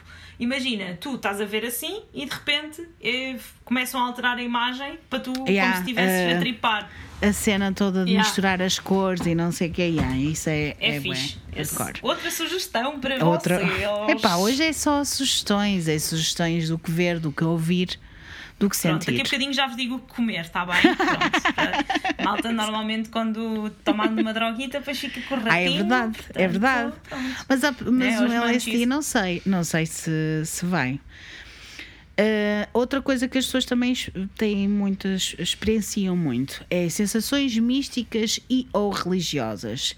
Começam a sentir que é uma cena de- divina, uma coisa, ou que estão a ver fantasmas, enfim. Oh, tá- olha, estamos aí buscar aquela fase psicadélica dos Beatles, deles irem lá para uma cena e essa malta usa bem drogas. Bué Usa drogas. Andou, andou nas drogas mesmo.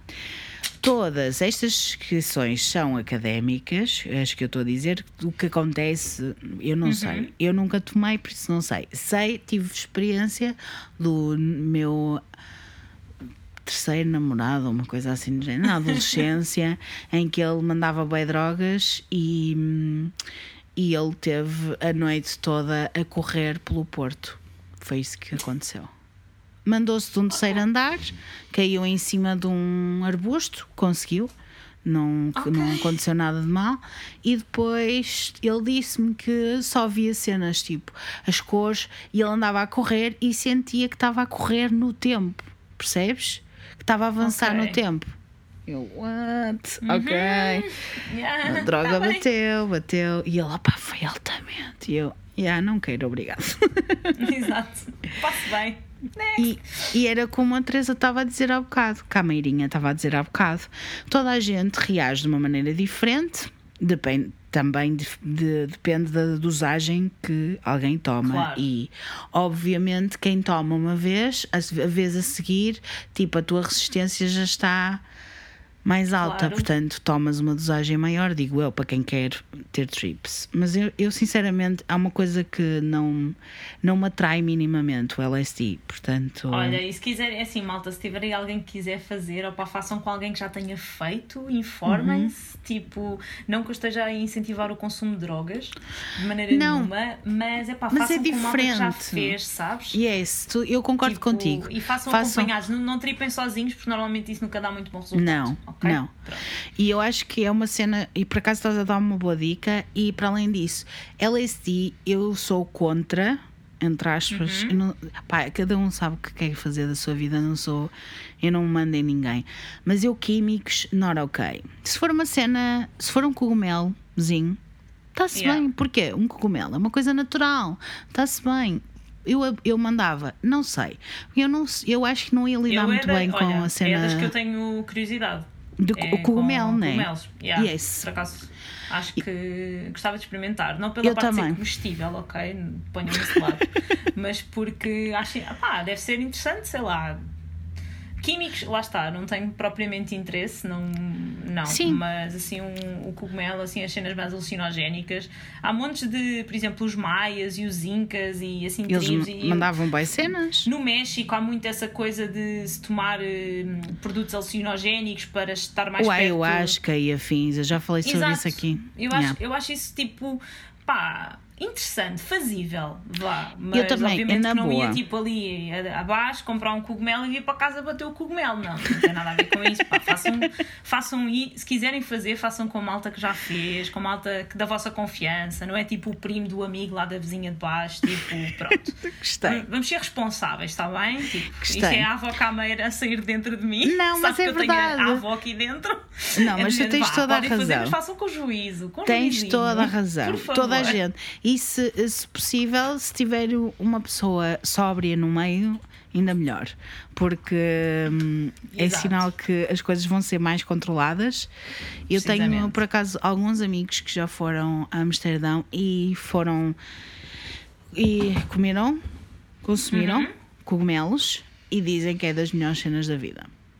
Pois, Porque também é- tenho, também tenho um relato desses, portanto. E esse não yeah. é uma cena que te leva, percebes? Ou melhor, leva-te, Uhum. leva-te para sítios. Mas os sítios são fixe e tu estás, estás bem, não estás.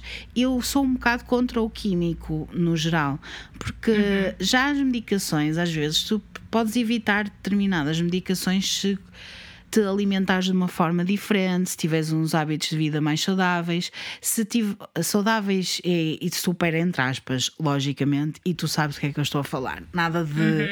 Não estou a dizer. Pá, si- simplesmente tu podes. Há alimentos que são mais inf- inflamatórios, por exemplo, e que tu podes evitá-los.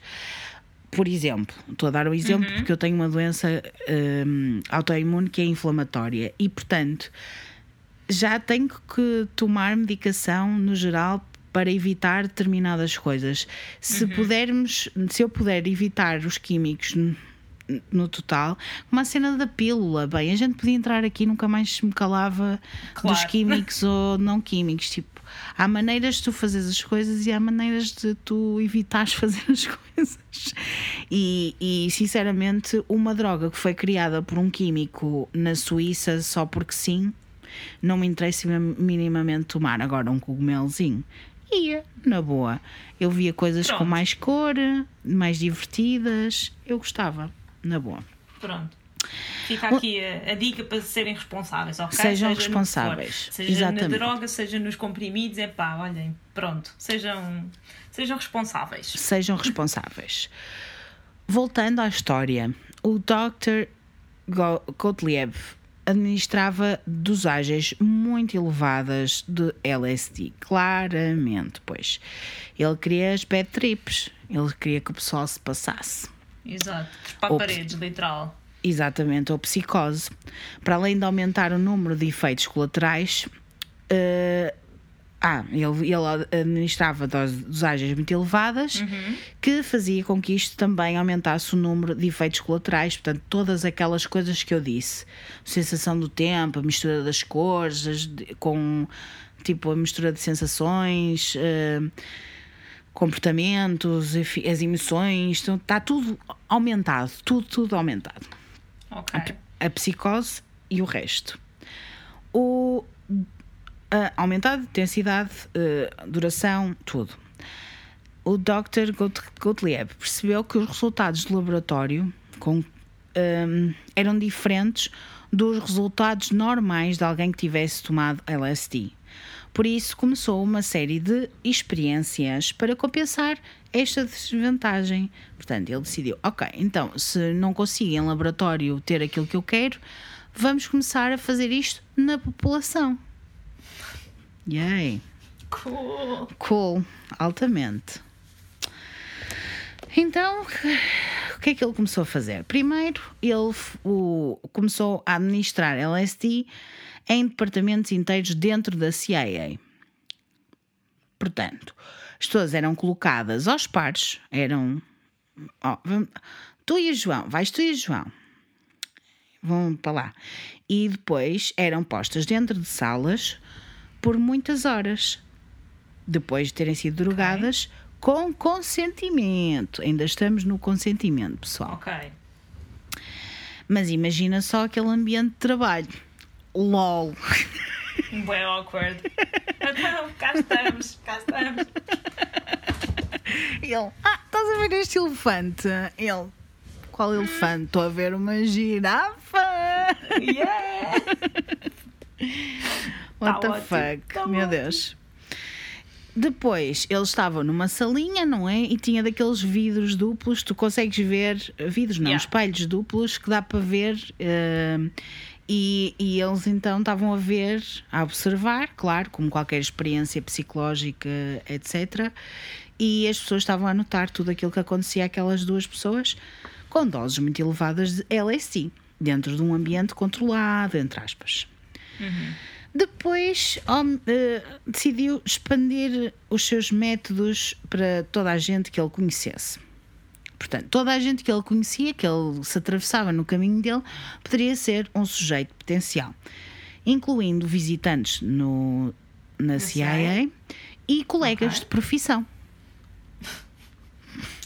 Ó Zé, anda cá. Anda aqui a analisar aqui um dado que eu tenho para ti. Pum, Yes. abre a boca. Toma. Toma lá um bocadinho de papel, parece? Mete isso Não na é? boca, queres? As pessoas eram drogadas de forma aleatória. Estas strips eram observadas e estudadas por pessoas que estavam à volta, né?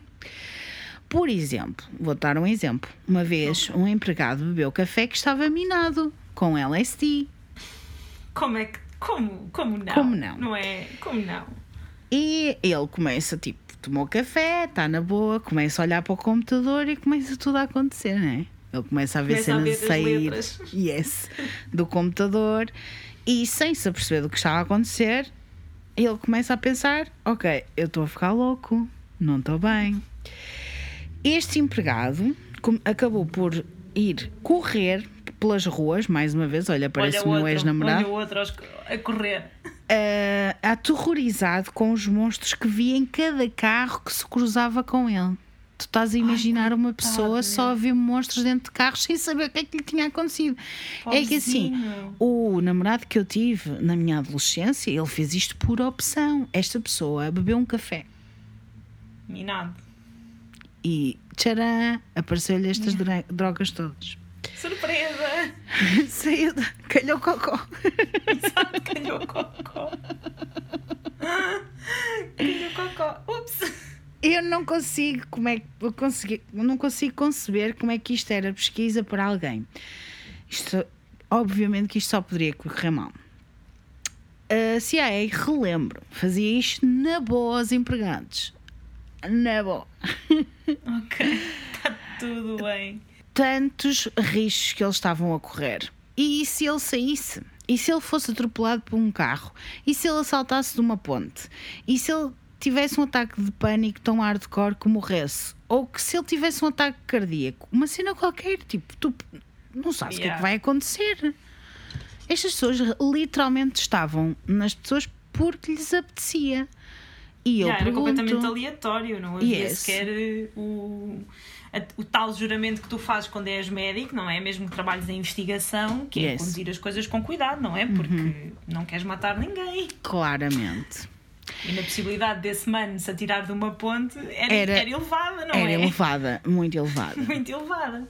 E eu pergunto-me qual é o valor desta, desta pesquisa. Tens zero controle, portanto, tens zero valor nesta pesquisa, na minha opinião, e acho que na opinião das pessoas que estão a ouvir e que são, penso eu, pensam, percebes? Pensam, têm dois dedos de testa, pensam, está-se bem. O LSD por outro lado, é uma droga para abrir a mente. É que eles chamam de ah, ah, É o eye-opening. third eye, é eye-opening, yeah. Yeah. Não é para controlar, in my opinion. A não ser que seja usada para assustar alguém e depois para controlar essa pessoa. Ok. Mais uma vez, eles permitiam voluntários, entre eles estavam muitas pessoas famosas e bem conhecidas. O autor de Voando sobre um, um Ninho de Cucos, o Ken Casey, o livro. O livro. O songwriter para os Grateful Dead, o Robert Hunter, e o poeta Allen Ginsberg. Todos eles tiveram as suas primeiras experiências com LSD com o Dr. Gottlieb. Estas pessoas influentes, juntamente com outras, começaram a espalhar a palavra sobre os efeitos prazerosos do LSD. Portanto, eles devem ter tido uma boa experiência e disseram: Amigos, juntem-se a nós, vem para a Marinha, anda a mandar aí Exato. umas drogas que vai correr tudo bem. Palmeirinho. Era aquela cena que havia, não era? Sim. Ai. Mas, mas estás a falar dos Grateful Dead, é verdade, eles são Yes. tipo uma banda mítica da fase psicadélica, portanto, Uhum. olha, faz... por, acaso, por acaso nesse documentário das drogas falam muito dos Grateful Dead, porque eles são É. completamente A favor. psicadélicos, portanto, Yes. yeah. E, ele, pronto, então podes, podes Está dizer que agora já sabes de onde é que veio. Veio deste senhor que por acaso era do governo. Está Giro. tudo ok. Está ótimo. Está E ótimo. depois tem boa piada por causa da, da War on Drugs, não é? Portanto, Yes. tem tipo, ah, mas Yes. afinal não. A gente vai Como? chegar lá. A gente vai chegar Ok. lá, Teresa. Porque eu estou lá, estou a ir para lá. Estamos a chegar lá. Tá, ok. percebes? Estamos a chegar, estamos a chegar. Estamos a chegar. Vou-vos dar outro exemplo de uma pessoa e um exemplo muito prático. O Ted Kaczynski, a.k.a. Una Bomber, que era um, foi um gajo Ah. Que mandou bombas a pessoas, tinha Yes. 17 anos, estava no segundo ano, no seu segundo ano em Harvard, quando se voluntariou para um estudo psicológico com o Dr. Henry Murray, que era professor em Harvard, mas também estava secretamente a trabalhar para a CIA com- no projeto MKUltra. Existem inúmeras teorias de conspiração e não, e constatações óbvias, eh, de que alguns dos mais assustadores casos de crime e assassínios em massa são um produto do MKUltra. Foram pessoas que foram minadas literalmente e que não sabiam que estavam a ser minadas e que depois provocaram acidentes históricos e relevantes na história dos Estados Unidos. Não existem Também há um ligações documentário sobre isso. Também do há. Unabomb. do Também, Unabomb. também Exatamente. existe um belo documentário sobre isso. Portanto, mais um para juntarem à lista para ver. Não existem ligações diretas nem provas supremas de que isto aconteceu e de que eh, há uma ligação direta entre ele ter tomado LSD ou ser minado sem saber e ter feito o que fez. Mas vale o que vale, ele tomou e fez o que fez. Pronto. Este estudo, onde o Ted Kaczynski estava envolvido, era para perceber como é que as pessoas respondiam emocionalmente enquanto estavam a ser interrogadas num ambiente hum, estressante. E o Ted conseguiu estar 200 horas em tortura psicológica durante 3 anos. Portanto, num espaço de 3 anos, ele teve 200 horas.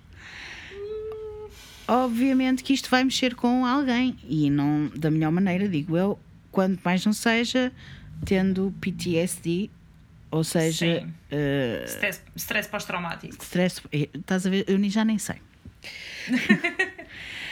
Os pesquisadores sabiam das, das maiores crenças dos participantes e passavam horas a destruí-las, agressiva e sistematicamente, quase como um interrogatório policial elevado a mil.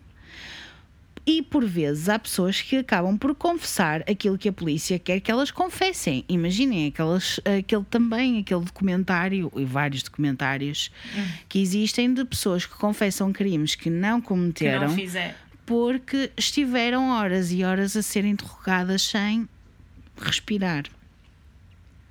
Ou só porque mostram uma resposta emocional extrema que revela que eles são, de certa forma, culpados por alguma coisa que as pessoas acham que eles são culpados.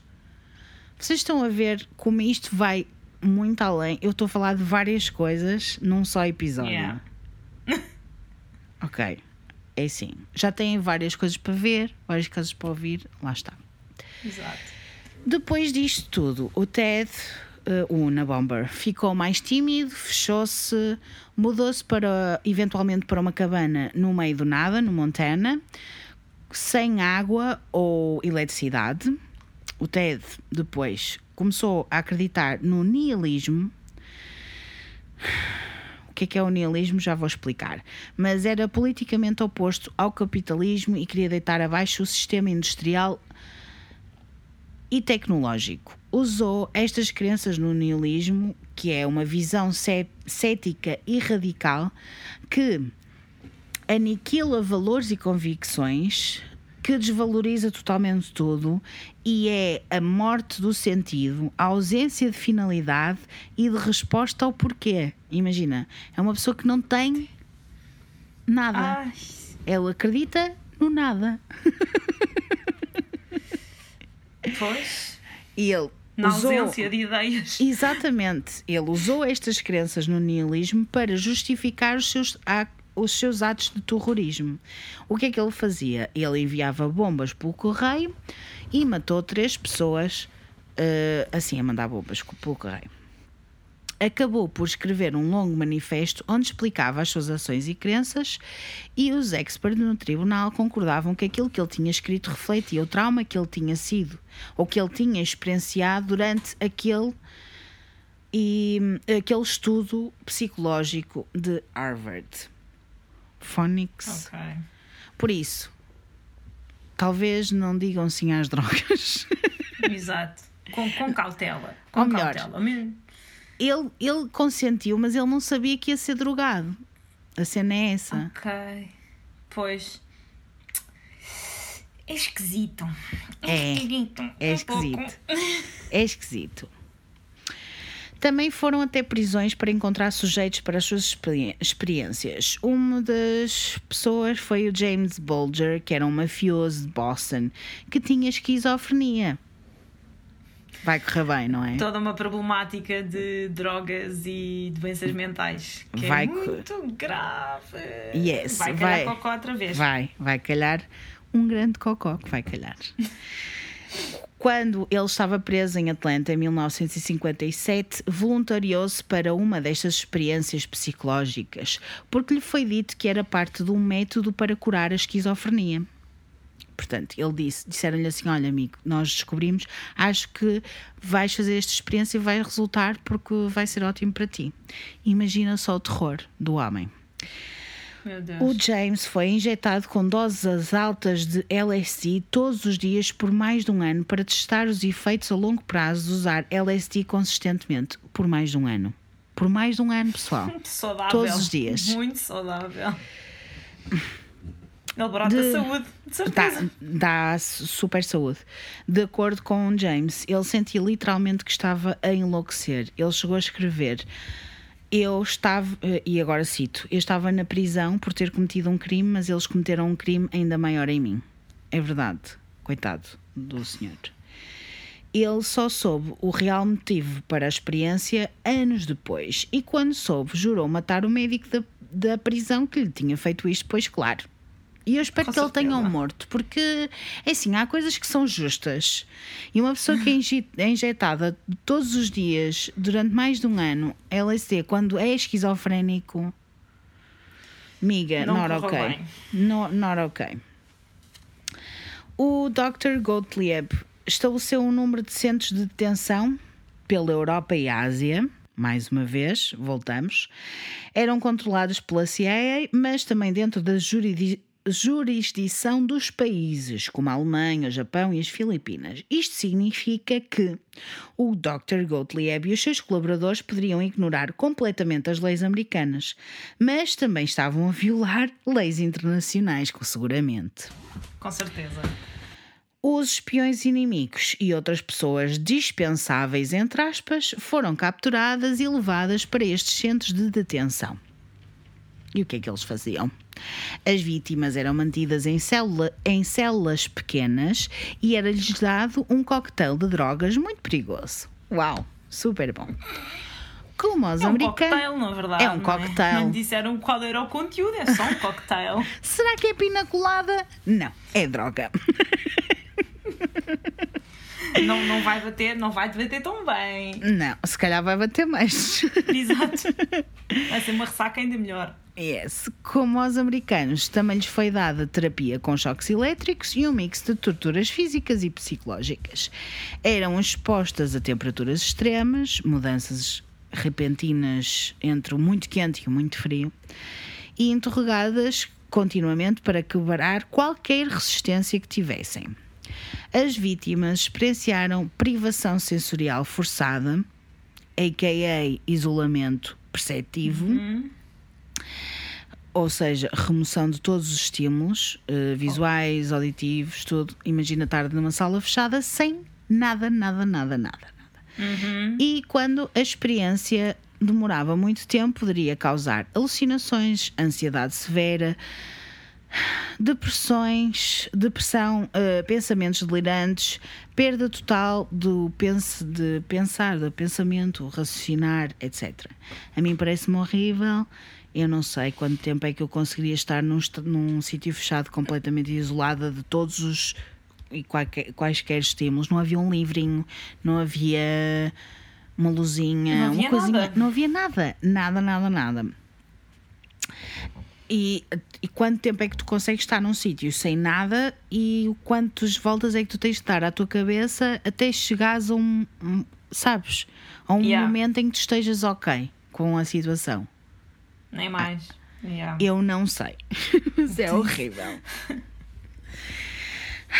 Enfim, hum, o que é que acontece? Ah, imagina dias, semanas, meses e anos disto. É tipo colónia de férias. Yes, está tudo Né? ótimo. Está tudo ótimo. Tortura, é o que eu tenho a dizer. Exato. É a mesma razão pela qual tanta gente enlouquece quando está em prisão solitária. Porque eles também não têm estímulos Yes. nenhuns. Mas Sim, aí estás lá só. ainda tem, por vezes, um livrinho e por vezes ainda podem sair durante uma hora por dia. Neste caso, as pessoas não Eram conseguiam completamente sair. privadas de todo Yes. e qualquer estímulo. Yes. Não tem estímulos visuais, nem tem estímulos auditivos, nada para o cérebro processar. Eu lembro de dois episódios, um deles tu não ouviste, que faz parte do Patreon das 5 dólares, que é o Eastern State Penitentiary. Quem está a ouvir isto vai ouvir e vai pensar: Oh my god, yes, agora já consigo relacionar todas as cenas. E outro caso que não falei aqui, mas que é um filme, mais um conteúdo programático para vocês irem ver, se vocês Exato, isto hoje quiserem. parece uma aula da escola. tipo, anotem o que têm para ver. Mas este é mais leve, ok? Ok. É o Castaway, o de 2000, com o Tom Hanks, que é o Náufrago, acho que é em português. Ah, sim, o náufrago. Yes, que ele estava numa ilha sem qualquer estímulo, mas ainda assim estava fora de um, estava fora de quatro paredes, ou seja, ainda assim dava coisa. Mas mesmo assim ele enlouqueceu e chamou a bola de Wilson, não Wilson! é? Yes. É o Wilson! Ele começou a falar com uma bola de vôlei, não esquecer. Vôlei ou era basquete? Era vôlei, não era? Era Vôlei. É uma bola branca. Yes. Sim. Que ele depois pôs uma mãozinha, uma carinha. Yes. Põe uma carinha e rebenta o seito. Yeah. Sim. Wilson! Yeah, Coitado. Estás a ver? Se tu numa ilha ficas assim, imagina tu dentro de uma sala. Exato. Ele estava numa ilha, ainda dava para dar Yes. umas braçadas no mar, tipo, apanhar um sol, sei lá. Enlouquecer um pouco mais. Existem muitas experiências. Dr. Gottlieb e os seus colabora- colaboradores queriam compreender melhor a mente humana. Eu, para mim, isto é bullshit, mas tudo bem. Como funcionava, o que a motivava, mas verdadeiramente só queriam saber como a destruir. Não havia nada de positivo no projeto MK Ultra, na minha opinião. Outra coisa muito interessante de saber é que este Dr. Gottlieb não tinha qualquer supervisão e não lhe era pedido que tivesse relatórios detalhados ou precisos, corretos. Na verdade, Ótimo. quem estava a mandar não queria saber o que é que ele estava a fazer. É, faz para aí, toma. Ah, fecha a porta quando saíres. Eu juro que eu. What the fuck? what the actual fuck. E depois isto é só um exemplo entre muitos de projetos que não têm qualquer supervisão. Isto é, ou estou a dizer um projeto que eu sei que são muitos porque o MK Ultra tem muitos na sua guarda, mas é um entre muitas coisas que acontecem sem qualquer supervisão e que nós nunca ficamos a saber porque o público em geral nunca fica a saber destas merdas. Vocês já vão perceber porque é que nós soubemos de algumas coisas. Eu disse que era por causa do artigo, mas também há outras coisas que fizeram saber claramente os testemunhos que foram aparecendo, mas a razão pela qual também isto terminou. A maior ideia que se tinha é que os Estados Unidos tinham de obter controle total da mente humana sem olhar a custos para, poder, para obter o poder global e acima de todos os inimigos. Lá está aquela cena que nós estávamos a falar no início. Na verdade, qualquer potência mundial quer ter o poder total acima dos outros. Já tivemos muitos exemplos ao longo da história. Uh, eu vou dizer Itália, eu sei que a Itália não é um, uma potência mundial, mas eles tentaram controlar uh, o mundo, alguns, não é? Mussolini. Tem, temos o Japão, temos a Alemanha, temos a Inglaterra, temos a China, temos a Rússia, temos muitos, muitas potências uhum. mundiais e muitos países que tentaram controlar de alguma forma o futuro e é, tipo as pessoas no geral, tipo o globo, uh, o mundo. Eu sei que hoje em dia fala-se muito nos Estados Unidos, mas eles não são a os potência. únicos. Sim. Claro. Não são os únicos. Se nós agora começássemos a falar de russos, então aí, pronto, acabava-se a internet para toda a gente. Era tchau, bye bye internet. Exato. Para dar a alavanca necessária para o MK Ultra, a CIA contratou pessoas como consultores que tinham experiências psicológicas semelhantes em campos de concentração japoneses e nazis. Agora é que, agora é que piorou, não é? Ou seja, eh, eles contrataram torturadores experientes, médicos e viv vivici vivisseccionistas. Sabes o que é que é vivisseccionistas? É que eu tive que ver o que é que, era, o que é que era. Preciso que me digas. Preciso é, que me digas. São pessoas que fazem operações em animais vivos para experiências. Está hum, tudo bem. Está tudo bem. Está tá ótimo, ótimo, não está? Está tá ótimo. ótimo. Alguns deles foram levados para Fort uh, Derrick, em Maryland, como consultores no uso de gases venenosos como sarin, que é uma arma química e um gás nervoso poderoso. Okay. E agentes de CIA estavam particularmente os, e os agentes de CIA estavam particularmente interessados em saber quanto tempo é que levava para as vítimas morrerem por exposição ao sarin ou GB. Uhum. É giro, não é? Tipo, quanto tempo é que demoras a morrer? Vamos testar. Exato. Bora. Vamos fazer uma experiência. Na, vamos fazer uma experiência. Na maioria das experiências, os experimentadores continuavam a aumentar a dosagem de sarin ou sarin ou qualquer coisa assim do género até conseguirem os resultados desejados, que era a morte, claro. Exato. Estamos a fazer o teste para quê? Deixa eu aumentar. Lá. Oi, aumenta mais um bocadinho. Ainda não morreu. Já está. Mais um bocadinho. Já parou de respirar, ok. Já está. Pronto. Até usaram terapias com choques elétricos ou percepção extrasensorial para implantar mensagens dentro dos cérebros para, dos pacientes. Testaram os métodos mais eficazes para causar efeitos colaterais severos. Incluíam, por exemplo, Oh my god, eu sério, eu, eu fico chocada. Induzir um ataque cardíaco, causar contrações ou espasmos agudos, cerebrais, claro, e incitar uhum. cefaleias ou enxaquecas debilitantes. Os pacientes foram expostos a campos magnéticos para tentar alterar as mentes subconscientes em vibrações ultrassónicas. What the fuck? Exato. São ondas sonoras de alta frequência que os humanos não conseguem ouvir conscientemente, mas depois ficam com muita dor de cabeça e passam-se uh, da cabecinha. Exato. E Uh, ah, e depois, lá está, estas ondas eletromagnéticas e cenas, ou, ou, ou, as pessoas que são sensíveis a campos elétricos ou magnéticos podem experimentar uma ampla gama de sintomas, como ataques epiléticos, convulsões, dores de cabeça, letargia, distúrbios do sono e dores aleatórias inexplicáveis pelo corpo todo. Algumas experiências incluíram até a exposição à radiação. Uau! Está tá ótimo, perfeito. não está? E os sintomas de envenenamento por radiação começam em minutos depois da exposição e afetam os vasos sanguíneos, a medula óssea, intestinos e estômagos. Relembro o episódio das Radium Girls em que eu falei muito mais sobre o assunto, não vou falar muito mais sobre isto.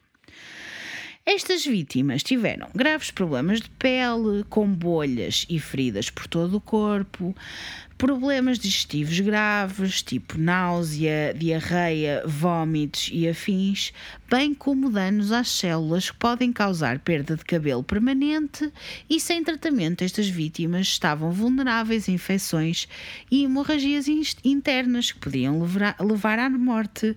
Tudo isto tem danos permanentes para as vítimas, mas muitos deles, se calhar, nem se lembram de muitas coisas que foram sujeitos. Giro. Ai, pois. imagina se lembrassem o quão, o quão tenso seria, não é? Eu juro, eu juro, eu juro. É horrível. Eu não, eu não aguento. Mas calma, que isto agora vai piorar. Welcome to the shit show. Vamos yes. lá. As pessoas escolhidas para estas experiências eram muitas vezes os membros mais vulneráveis da sociedade. Por exemplo, pacientes com cancros terminais foram escolhidos para experiências químicas porque os pesquisadores sabiam que não viveriam o tempo suficiente para sofrer os efeitos colaterais a longo prazo. Ai. That's twisted. That's evil. É, é yeah. é só mau, é só maldoso, é só horrível. É, é eu acho que não há uma tradução direta para evil, sabes?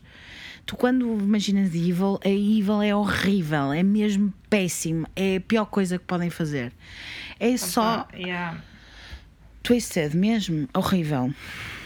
Por exemplo, também aqueles com doenças mentais também foram alvos, claro com Num certeza. caso, um paciente de um hospital psiquiátrico em Kentucky foi medicado com LSD por 174 dias consecutivos. Tem tudo para correr bem, com certeza. Lá está aquilo que eu estava a dizer há bocadinho: a resistência aumenta a cada dose, por isso eles iam aumentando um, a dosagem todos os dias. Um dos efeitos colaterais é mesmo a morte do ego ou aquilo que se chama em psicologia do ego, que é, ou seja, as pessoas podiam mesmo perder a identidade, perder quem são. Outra experiência no Kentucky envolveu sete voluntários por 77 dias, 777 consecutivos, os, eh, em que eh, as pessoas eram profissionais do sexo, ou seja, prostitutas e afins, e viciados em drogas que eram alvos fáceis para MK Ultra. Claro. As populações são porque são populações propensas a estar mais desesperadas e mais facilmente manipuláveis, para além de ser menos provável de que alguém os viesse procurar ou que as autoridades se preocupassem com eles. E tu achas que eles os aliciavam com o quê? Eles, eles pagavam de alguma forma? Yes, é aqui que chegamos, claro. né? Com é certeza. aqui que a gente chega. Porque, por exemplo, os viciados em heroína foram subornados para participar e os, os, os pesquisadores pagavam-lhes em heroína depois de lhes darem LSD. Ai, tão bom! Com certeza. Claro, tá, claro tá ótimo. Está tá, tá ótimo. Está excepcional. Tá, eu, eu nem sei, tá. Ó. Oh. Uma bosta. Uma bosta não pararam com os marginalizados, como podem imaginar, claro. As experiências com drogas foram conduzidas em agentes governamentais, funcionários da CIA, militares e pessoas do público em geral. Depois de serem drogadas, raptadas, drogadas e afins com LSD, Os pesquisadores trancavam-nos em câmaras de isolamento e manti- mantinham-nas, ai meu Deus, e mantinham-nas sob luzes brilhantes. Imagina o que é que é tu estás dentro de uma sala com drogas e luzes. Ai, Assim eu mesmo só na tua imagino. Se for a salinha toda branca, com luzinha branca, meu Deus. Aquela luz está sempre a piscar, que tens de trocar. Imagina. Ai, isso para mim já era. Isso para, só essa luz para mim eu fico, era no chão. Logo, levem-me, levem-me. Acho que começava a bater com a cabeça nas paredes. Eu não aguento. Eu não aguento. Eu vou a algum sítio, vejo uma luz dessas e começo a passar mal. Começo logo tipo. Não dá, lamento. Eu também concordo plenamente contigo. Imagina isto a acontecer, minha Nossa Senhora. Depois eles eram interrogados e por vezes obrigados a fazer testes polígrafo enquanto estavam a ser interroga- interrogados. Já era tipo. Isso era Era-lhes- só refresco por cima, quer dizer. Era só, fundo, tipo.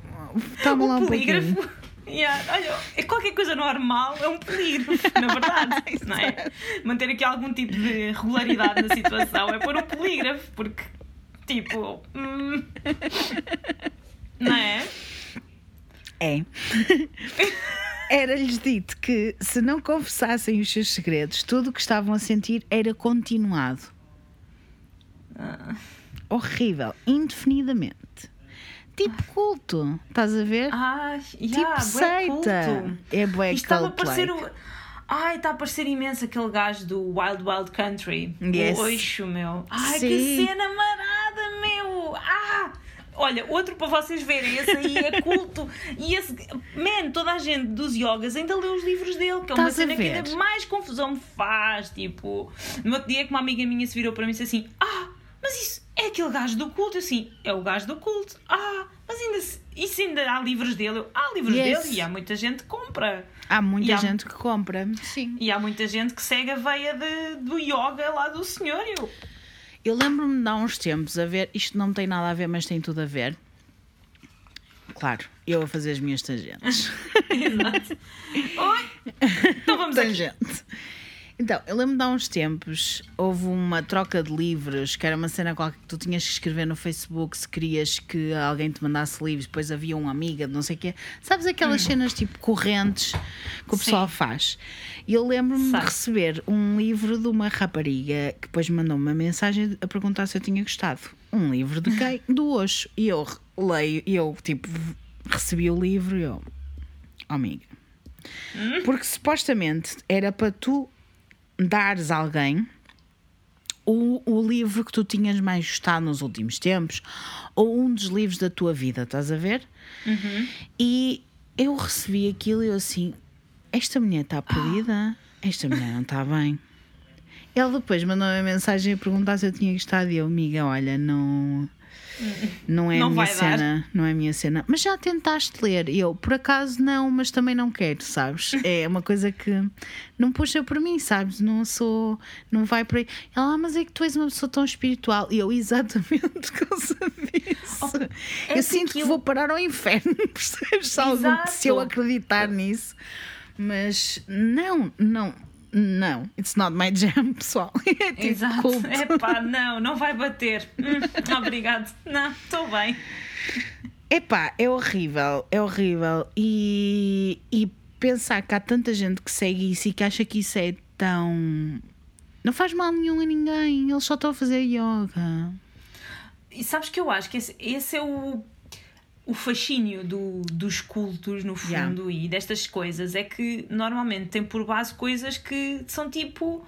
Pá, não fazem mal a ninguém, percebes? Yes. Ou que são tipo mais normais. Tipo, a malta, do, a malta da cientologia, na sua genes, acredita que vêm tipo os ETs e somos tipo o povo salvador e mais não sei o que. Tipo, hum, se Eles, tanta claro- coisa que está errada, não é? É, tipo, eles bem. claramente triparam, estão a tripar em alguma É coisa, uma não bad é? trip.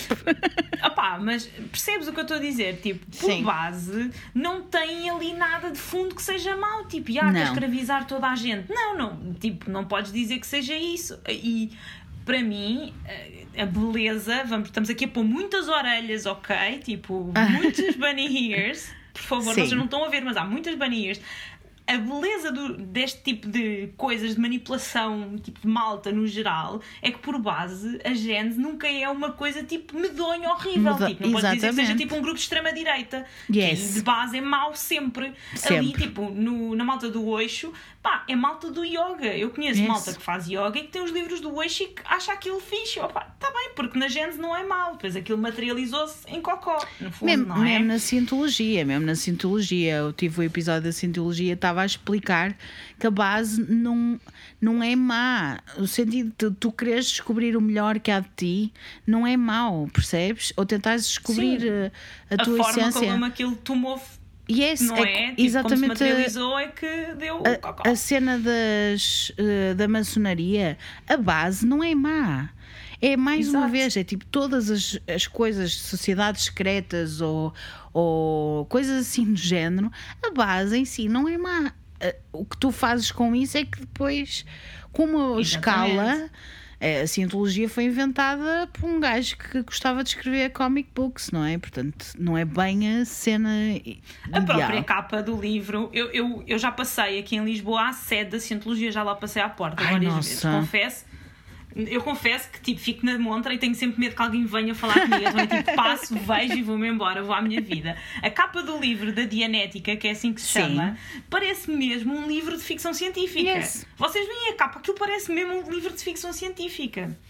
Eu, eu confesso que gostava de esfolhar só para ver. Tipo, só Eu- aquela curiosidade, sabes? Quando uma pessoa vai para a fila do supermercado e começa a ver as revistas. Eu fico tenho essa naquela- curiosidade. Eu, eu para- gostava porque a Dianética até faz algum sentido. Só depois eles perdem na altura em que dizem ah, isto é uma terapia. E hum, hum, sabes? Pronto, eu tenho, eu tenho aquela curiosidade bem. de. Eu gostava de ver como é que aquilo é lá por dentro, sabes? Sim, tipo, sim, acho que é aquela também. curiosidade que todos temos de querer ver mais para lá. Tipo, quando uma Sim. coisa é muito secreta, tu queres sempre ir ver o que é que está atrás, não é? Sim, sim, e sim. a minha relação com, com a cientologia em particular, já eu tendo passado na loja muita vez, Uhum. é essa, é do género. "Hum, Eu gostava de ver o livro, mas acho que me vão caçar, portanto é Pois, melhor não. Vou-me é embora, à não. minha vida. Se bem que eu acho que deve estar à venda em FNACs e afins, ou Pois é isso, tenho, tenho de ir ver se está na FNAC. para- Depois sentas-te lá num cantinho, estás a ler, Exato. vamos imaginar num futuro que não haja pandemia, Ou então sentas-te estou lá tipo num de cantinho. máscara e luvas e bué spray tipo, e estou a ler. Que é para não te passar nada, Exato, muito menos estupidez.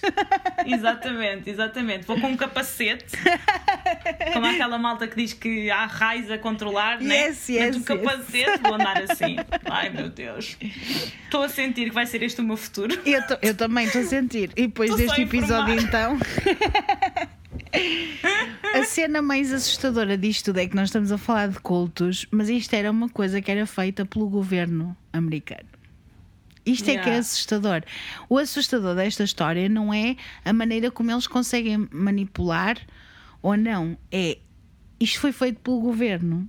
Foi uma coisa que foi feita pelo governo. Mais nada. Nos Estados Unidos, o pós-guerra e até ali meados dos anos 70, houve coisas muito freaks a acontecer governamentalmente, não é? Yes, Tipo, yes, yes, toda a yes, cena yes, da yes. Lua, NASA, tipo essas cenas. muito freaks que nós não É- sabemos o que é que é verdade e o que é que é cena- mentira. Há muita coisa que é tipo boa ficção científica. Ah, e, exato. aliás, as boas coisas de ficção científica passam-se nesses anos, desculpem. Exatamente. toda- Não, está bem? É e verdade. depois, pronto, temos assim alguns acontecimentos, tipo ficheiros secretos, mas isso é outra, outro, outro Sim. departamento, ok? Sim. Ahm, mas é muito freak porque nessa altura o pós-guerra justificou muita coisa que é assim um bocadinho estranho no geral. E é verdade, e tu tens toda a razão, porque eles fizeram muitas coisas no pós-guerra, lá está. Nos campos de concentração, eles foram buscar as pessoas que andavam a torturar para depois torturar eh, o pessoal na, América e no Canadá e eh, mesmo na Alemanha também. Não vamos, não vamos esquecer, portanto, tu falaste disto e é verdade, no- nos episódios da Lua, está bem, e tipo da guerra, a NASA, eh, os grandes cientistas da NASA são cientistas alemães, nazis. Pois são, pois são, Ok? pois são, E pois não são. ouviram só aqui, podem ir ler, porque isto é tipo É. fact. É fact. These are the facts, America. These Por isso, é que, é- e por isso é que depois quando as pessoas me dizem assim, ah, mas tu não acreditas que eles foram à Lua? Eu, opá, eu não sei, eu, tipo, eu não consigo dizer é verdade ou é mentira. O facto Uhum. só o simples facto deles, eu acredito que eles tenham ido, porque eu quero acreditar que eles, têm, que eles foram. Alguém foi. Alguém foi. Não estou a dizer que foram os americanos. Estou a dizer que alguém foi. Uhum. Agora, o facto de não terem ido, não irem lá há, há 40, 50 anos Yeah. faz muita confusão. Como é que eles foram há 50 anos e não voltaram? Nós não It's temos os weird. mesmos recursos. Ainda temos mais. É que É, é, tão eu- eu acho estranho.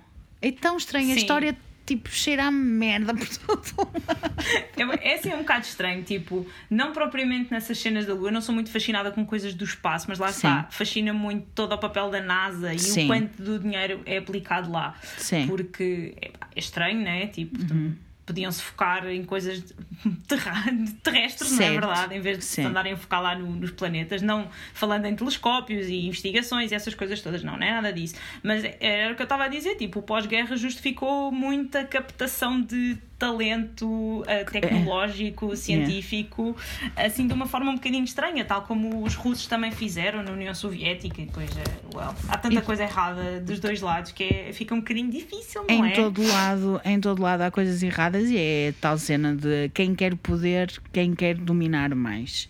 A verdade é essa. Completamente. Portanto, tortura feita pelo governo dos Estados Unidos da América, depois do sujeito estar num estado de confusão e desilusão completas, eh, estas pessoas eram levadas a acreditar que a tortura iria acabar se cumprissem o que eles queriam. E, eh, ou seja, uma ilusão de que o sujeito era o causador da sua própria dor e que tinha controle sobre ela. Isto era a cena maior que eles queriam fazer. Isto é horrível, é uma destruição imensa da realidade.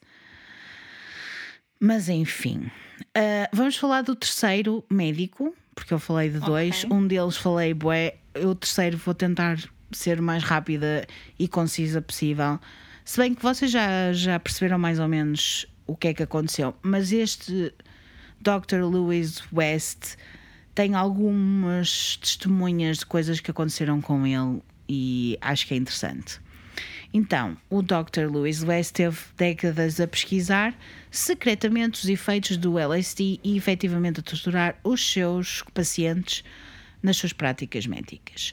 Durante a Guerra Coreana, isto voltando um bocadinho ao início, o governo dos Estados Unidos da América recrutou o Dr. West para desprogramar, entre aspas, ex-prisioneiros de guerra que acreditavam que tinham sofrido uma lavagem cerebral pelo inimigo. Esta foi a primeira eh, vez que se introduziu eh, o termo de lavagem cerebral ou brainwashing em inglês. Ok. Nunca se tinha falado antes, até esta altura. Então, o Dr. West estudou 83 dos eh, prisioneiros de guerra e alegou que 56 deles tinham sofrido por lavagem cerebral para fazer confissões falsas. Certo. O, ao, ao desprogramá-los, entre aspas, o Dr. West e os seus associados ajudaram-se a integrarem-se de volta à sociedade. Ajudou-os a convencê-los a negar alegações anteriores que tinham usado guerra biológica. É aqui que a gente entra, não é? No. Ah, será que é teorias da conspiração? Será que é verdade? Será? Então, mas o que afinal. É que é? O que é que é? O que é que é verdade? Não sabemos.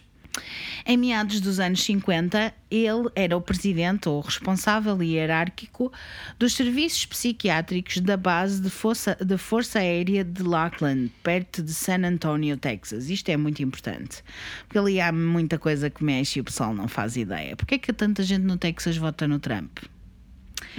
Giro, não é? E ele também liderou o departamento psiquiátrico na Universidade de Oklahoma, na Faculdade de Medicina. O Dr. West conduziu experiências para a MK Ultra no hospital da base local, nas prisões locais e outras instituições. Alguns dos seus sujeitos eram voluntários pagos, outros eram participantes sem consentimento, mais uma vez. Os alvos eram pessoas com doenças mentais, perturbações dissociativas, com amnésia, lapsos de, lapsos de memória e afins. O Dr. West, também como o Dr. Gottlieb, usava drogas psicotrópicas e hipnose. Aliás, eles eram besties, eles escreviam um ao outro e diziam: Ah, eu adoro-te, e o outro dizia: Ah, eu também te Eu adoro. adoro-te mais. Estás a ver? Desliga tu. Era isto. Ok. Ele, em hipnose, forçava os seus pacientes, e estes pacientes em entre aspas, porque a gente sabe que eles não, não estavam eh, a passar nada, por, eh, a passar por momentos ou sensações que levassem até à ansiedade severa e ele também pedia-lhes que eles eh, compreendessem conceitos desafiadores e recordassem informações complexas que eles não sabiam. Portanto, ele estava a implantar memórias, pessoal, através de nós, era isto. O, O poder da sugestão, na verdade. Exatamente. O objetivo do Dr. West era descobrir a fórmula para o soro da verdade. Mais um que está aqui, coitado, ele só quer é descobrir a fórmula, mais nada. Meu Deus, podia-se gastar tempo a descobrir tipo curas para doenças a sério. E esse tipo cancros e é? afins era tão mais fácil. Assim que ele conseguiu descobrir como conseguia eh, que as pessoas confessassem, planeava pagar, alterar e implantar memórias. E também, também fazia estudos para causar certas doenças mentais em pacientes previamente saudáveis. Uau, que giro, não é? Super giro. Super Não tem nada para fazer, vou, Não. É uma forma de passar o tempo, na verdade. Bora lá, bora lá. Em 1956, ele escreveu um artigo que afirmava ter conseguido apagar memórias humanas substituindo-as por memórias falsas. Eu acho que é improvável, embora memórias falsas seja uma cena e é fácil conseguires fazê-lo, eu acho que é improvável que ele tenha conseguido completamente isso através da hipnose. Eu acho improvável. Mas realmente ele fez progressos com as suas pesquisas e percebeu que se os seus pacientes estivessem numa situação com privação do sono e isolamento total, a sua hipnose era mais eficaz. Pois claro, porque eles já tinham. Não, não Já tinham, estavam fritos. Exato, eles já não tinham filtros, estás a perceber? Já não dava para filtrar. E com o LSD, ou com o uso de LSD, era mais difícil para fazer uma hipnose, porque eles estavam o quê? Desconcentrados. Yes! Faz todo sentido, faz todo sentido. Isto também para avisar que é eu sei que há muita gente que faz hipnose e eu também já fiz hipnose e é uma coisa altamente e faz bem e mas vocês têm que saber quem é que vocês estão a escolher. Hoje em dia, se calhar não é tão provável de encontrarem um gajo como este, mas pode acontecer, pessoal. Portanto, tenham Nunca lá cuidado. Nunca fiante. Um dos seus pacientes era Jimmy Shaver, que era pi- piloto de aviões para a hum, Força Aérea Americana. Tinha graves enxaquecas que eram completamente debilitantes. Em 1954, a Força Aérea colocou num programa experimental de dois anos de drogas que supostamente estava a estudar a sua condição. Portanto, era um, mais uma vez a dizer: Olha, nós vamos ver como é que vamos resolver isto, mas vamos dar umas drogas e temos a certeza que vai resolver. A base militar tinha relatórios meticulosos e muito complexos, mas convenientemente parece que todos os, os arquivos dos apelidos entre SA e ST de 1954 nunca foram encontrados, desapareceram. Olha, puf, fez choque a pique. Exato, fez-se um choque a pique épico aí nesse, nesses arquivos. What the fuck? A 4 de julho é agora que entra a parte de agora, ok? A 4 de julho de 1954, Jimmy foi acusado de violar e matar uma miúda de 3 anos, Cher Orton. Os pais dela deixaram ela e o, ao irmão, tipo, fora de casa, passear, e eles entraram num bar e ela foi raptada. E menos de uma hora depois, encontraram Jimmy a rondear, assim, andar, vaguear, perto do seu carro. Estava atordoado, sem camisa e cheio de sangue, desorientado, e perguntou o que é que estava a acontecer. E eis que o grupo de busca, que estava à, busca, à procura da miúda, levou de volta ao seu carro e, passado hum, pouquíssimos minutos, o corpo de Cher foi encontrado logo depois, numa pedreira próxima. O seu assassino tinha, aviso agora, rasgado as suas pernas, violado-a e partiu-lhe o pescoço. Ah, Uh, o Jimmy foi preso pela polícia local, mas a polícia militar levou-o sob sua custódia e isto é que é a parte irritante desta merda toda, porque Ele não foi libertado pela, para a polícia municipal até para a prisão municipal até ser questionado por um marechal da Força Aérea e dois médicos militares. Foi questionado durante a noite, insistiu que era inocente, que não se lembrava da noite anterior. Meses passaram e ele ainda não se lembrava de nada. E o coronel Robert Bray, o comandante do hospital, pediu uma avaliação psiquiátrica pelo Dr. West. Giro. Claro. Claro. Que lhe deu durante duas semanas injeções de pentanol de sódio, também conhecido como soro da verdade. Contra o pro- protocolo, também submeteu Jimmy à hipnose.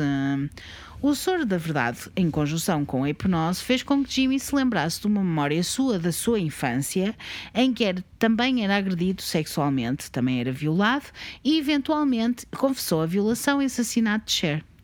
Este interrogatório com o Dr. West foi gravado e as cassetes foram usadas em tribunal, mas toda a parte central do interrogatório não foi gravada e as evidências que continham as perguntas de Dr. West eram muito conduzidas. Portanto, tu vês ele a fazer as perguntas de uma maneira Sim. leading. A, a Yes. fazer com que ele fosse levado a dizer o que, que ele queria que ele dissesse. Obviamente. O- outra coisa muito engraçada é que a convicção não ficou gravada. Convenientemente, giro, não é? Ai, falhou-se aqui o gravador. Opa, não sei o que é que aconteceu. Olha, estava a gravar e escapou-se-me. Não sei. O Jimmy passou os seus dias no tribunal numa espécie de transe, apesar de ter confessado anteriormente, supostamente, manteve a sua inocência durante todo o julgamento. Acabou por ser considerado culpado e executado por cadeira elétrica em 1958. Muitas pessoas acreditam que estas experiências do Dr. West na mente de Jimmy causaram isto. Eu acredito e trust and believe porque ele estava em estado hipnótico. E se for este o caso, a CIA, o Dr. West e, o projeto de MK Ultra são responsáveis por não só esta morte, as, as duas mortes, a morte da miúda, a morte dele, mas também por várias outras mortes. Também há sempre aquela pergunta de será que as pessoas deviam ser condenadas à morte? Há sempre aquela dúvida, mas enfim, isso é outra Exato. questão. Mas eh, fica uma pergunta que é: será que as pessoas que estão sob drogas são responsáveis pelos seus atos? A cena da parte central das cassetes não estar presente na puta do tribunal, desculpem dizer masneiras, mas dá cabo de mim. Dá cabo de mim. Como é que é possível? Ele está a ser condenado por uma coisa e as provas que eles têm, afinal, não têm. Tem, mas não tem. É um sistema um bocadinho diferente do nosso e até a própria forma de obtenção de, de prova e de Sim. gravações, sabes? E testemunhas que cá, e afins, sim. Uhum. É feito de outra forma. Portanto, tu, para pôr- tu, se estiveres a gravar a conversa que estiveres a ter com alguém, isso não pode servir de meio de prova. Exatamente. exemplo. Exatamente. É? E lá qualquer coisa serve como prova, por isso Yes. é que um Zé qualquer anda com um gravador no, no, no bolso, houve uma conversa qualquer e olha, tenho Já aqui tá. uma prova. Sim. Tipo, groundbreaking. Sim. Pumba, breaking news, é isto. Não. Percebes? E lá nos Estados Unidos é efetivamente uma hardcore. coisa estranha. Mas eu- muito também não depende, não depende dos Estados. Sim, obviamente, também vai Sim. depender da lei federal de cada Estado, mas no, no, No geral, geral. é um Sim. bocadinho mais permissivo. Mas também convém aqui pôr outra coisa, e é muito importante saber isto: no, nos Estados Unidos. Só uma percentagem muito baixa de, de crimes é que chegam a ser eh, julgados em tribunal. A maioria Uhum. Yes. é sempre por settlement. Tipo Sim, antes. são acordos, Até sim. Uhum. muito raro ir a tribunal. E para ir a tribunal é porque efetivamente há alguma coisa que não está bem, ou uma das partes que efetivamente não quer um settlement, quer que Claro. seja um juiz e um, um júri um, a decidir, no Sim. fundo. É isso. Sim. Sim, neste caso, sim, sem dúvida. Então foi uma miúda que foi morta brutalmente, violada brutalmente, foi horrível, não é? E eu Sim, percebo que a é família horrível. dela também nem sequer eh, quisesse chegar a acordo nenhum. Mas Claro. é interessante porque tudo isto. Saber que tudo isto foi fundado por uma coisa do governo, Yeah. eu fico. My mind is officially blown. É, é o que eu tenho a dizer. Mesmo depois disto, o Dr. West continua com as suas experiências com, LS, com LSD nos anos 60 em São Francisco. Claro, porque eles também são um bocadinho psicadélicos e amam. Exato. A CIA, para além de, do MK Ultra, ela financiou outros projetos dentro, não é, é aquela cena de o MK Ultra Tipo era o que se chamava todo, mas depois havia outros que estavam dentro. Vou-te explicar um deles, que é o Operation Midnight Climax. Uau, Ui, que. É sexy sexy, esse nome.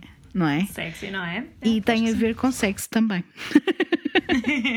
Era uma experiência para testar se o LSD misturado com o sexo poderia manipular os homens a revelar informações secretas. Então eu pergunto assim: ah, mas porquê que eram só os homens e não eram as mulheres? Porque na altura os militares eram maioritariamente homens, portanto era por causa disso. Mas também, claramente, que é um sistema machista, a gente já sabe, toda a gente sabe Com disso. certeza. Então a CIA implantou agentes em várias localizações em São Francisco que operavam como bordéis eh, sofisticados. Portanto, era uma cena que era por fora era um bordel, mas por dentro era só agentes da CIA. Depois contrataram profissionais do sexo, como quem diz prostitutas, para atrair os homens, e lá dentro desses bordéis eram-lhes servido bebidas misturadas com ácidos, claro. Os homens foram observados por espelhos, aqueles espelhos duplos, não é? Que dá para ver. Uh, eram observados principalmente nas suas interações com as prostitutas e eram filmados. A CIA contava com o facto dos homens ficarem mais relutantes por contar o que tinha acontecido no bordel, porque eles não queriam admitir que tinham estado dentro de um bordel. Num e bordel, portanto claro. era isto. É, Esta foi a Operation Midnight Climax. Ótimo nome. Ah, Ainda não consegui ultrapassar o bom do nome que é. É muito bom. É ótimo. Não é? Midnight ótimo. Climax. É, uma, é um grande nome. Existem muitas histórias, eu vou passar à frente porque eu não sei se tu queres ouvir, mas eu sinto que já estou a falar disto há montes de tempo e, e, e basicamente vamos dar ao mesmo tema, é sempre igual, sempre igual. Uma outra experiência para uma MK Ultra, um espião asiático recebeu grandes quantidades de LSD e foi deixado de costas. Começou tipo a perder o pulso, começou a soar em bica, gemia, estava sempre a desmaiar, tipo a perder a consciência e a voltar a si. Os pesquisadores testaram as suas respostas à dor enquanto ele estava inconsciente, portanto, eles provavelmente davam-lhe choques e cenas assim de género. Forçaram-no a sentar, a responder ao interrogatório. O homem continuou a gemer, disse que queria morrer. Continuaram a interrogá-lo, forçaram a abertura das suas pálpebras, portanto, tipo mesmo Sim. a cena de. Como é que aquilo se chama? Orange. Clock, clockwork Orange. Sim. Ah, não sei o que é. Laranja mecânica. Laranja mecânica, obrigado. Estou já, não sei inglês, português. What is this? Ah, ele continuou, tipo, ah, então eles forçaram-no nas pálpebras quando ele tentava adormecer, forçaram-no a andar, a tortura durou durante 17 horas e meia e este homem claramente não ficou bem. Noutros sujeitos eram causadas concussões, concussões propositadamente por um traumatismo craniano, gra- craniano grave para estudar efeitos no cérebro. Portanto, eles pegavam numa cena qualquer, mandavam à cabeça da pessoa para ver o que é que resultava. E agora pronto, fica aí vamos E ver agora o que é que... Agora decide o que é que queres fazer da tua vida. Exato. Percebes? Claramente eles estão-se a cagar para os efeitos do cérebro, né? Eles estão-se a cagar. Os os sujeitos eram atingidos sem aviso e, em alguns casos, ficavam com amnésia total. A lista de pessoas é gigante, existem inúmeras histórias. Podia estar aqui o dia todo a falar sobre pessoas diferentes nestas experiências mais cruéis possíveis, mas pelo que sabemos, oficialmente o MK Ultra foi responsável por duas mortes apenas. Um paciente que morreu depois de ter sido injetado com químico, assim. É que- é- eu acho que é estranhíssimo sabermos apenas de um paciente que, foi, que morreu depois de. Alguma coisa me está a escapar aqui, mas está tudo bem. Exato. Exato. É sinistro, só sabemos de um, mas é giro, é giro. E o outro era o Dr. Frank Olson, um cientista que foi contratado pelos militares. Ele era um bioquímico que pesquisou armas biológicas. Tinha diagnóstico documentado de pensamentos suicídios e tendências suicidas. Sabia do MK Ultra e opunha-se totalmente ao MK Ultra. Em novembro de 1953, participou, foi até uma festa do Dr. Gottlieb, o segundo, aquele, a be- Sim, aquela besta amoral, em Maryland. O seu supervisor deu-lhe uma bebida com LSD, que estava lá, secretamente, estava minada, claro.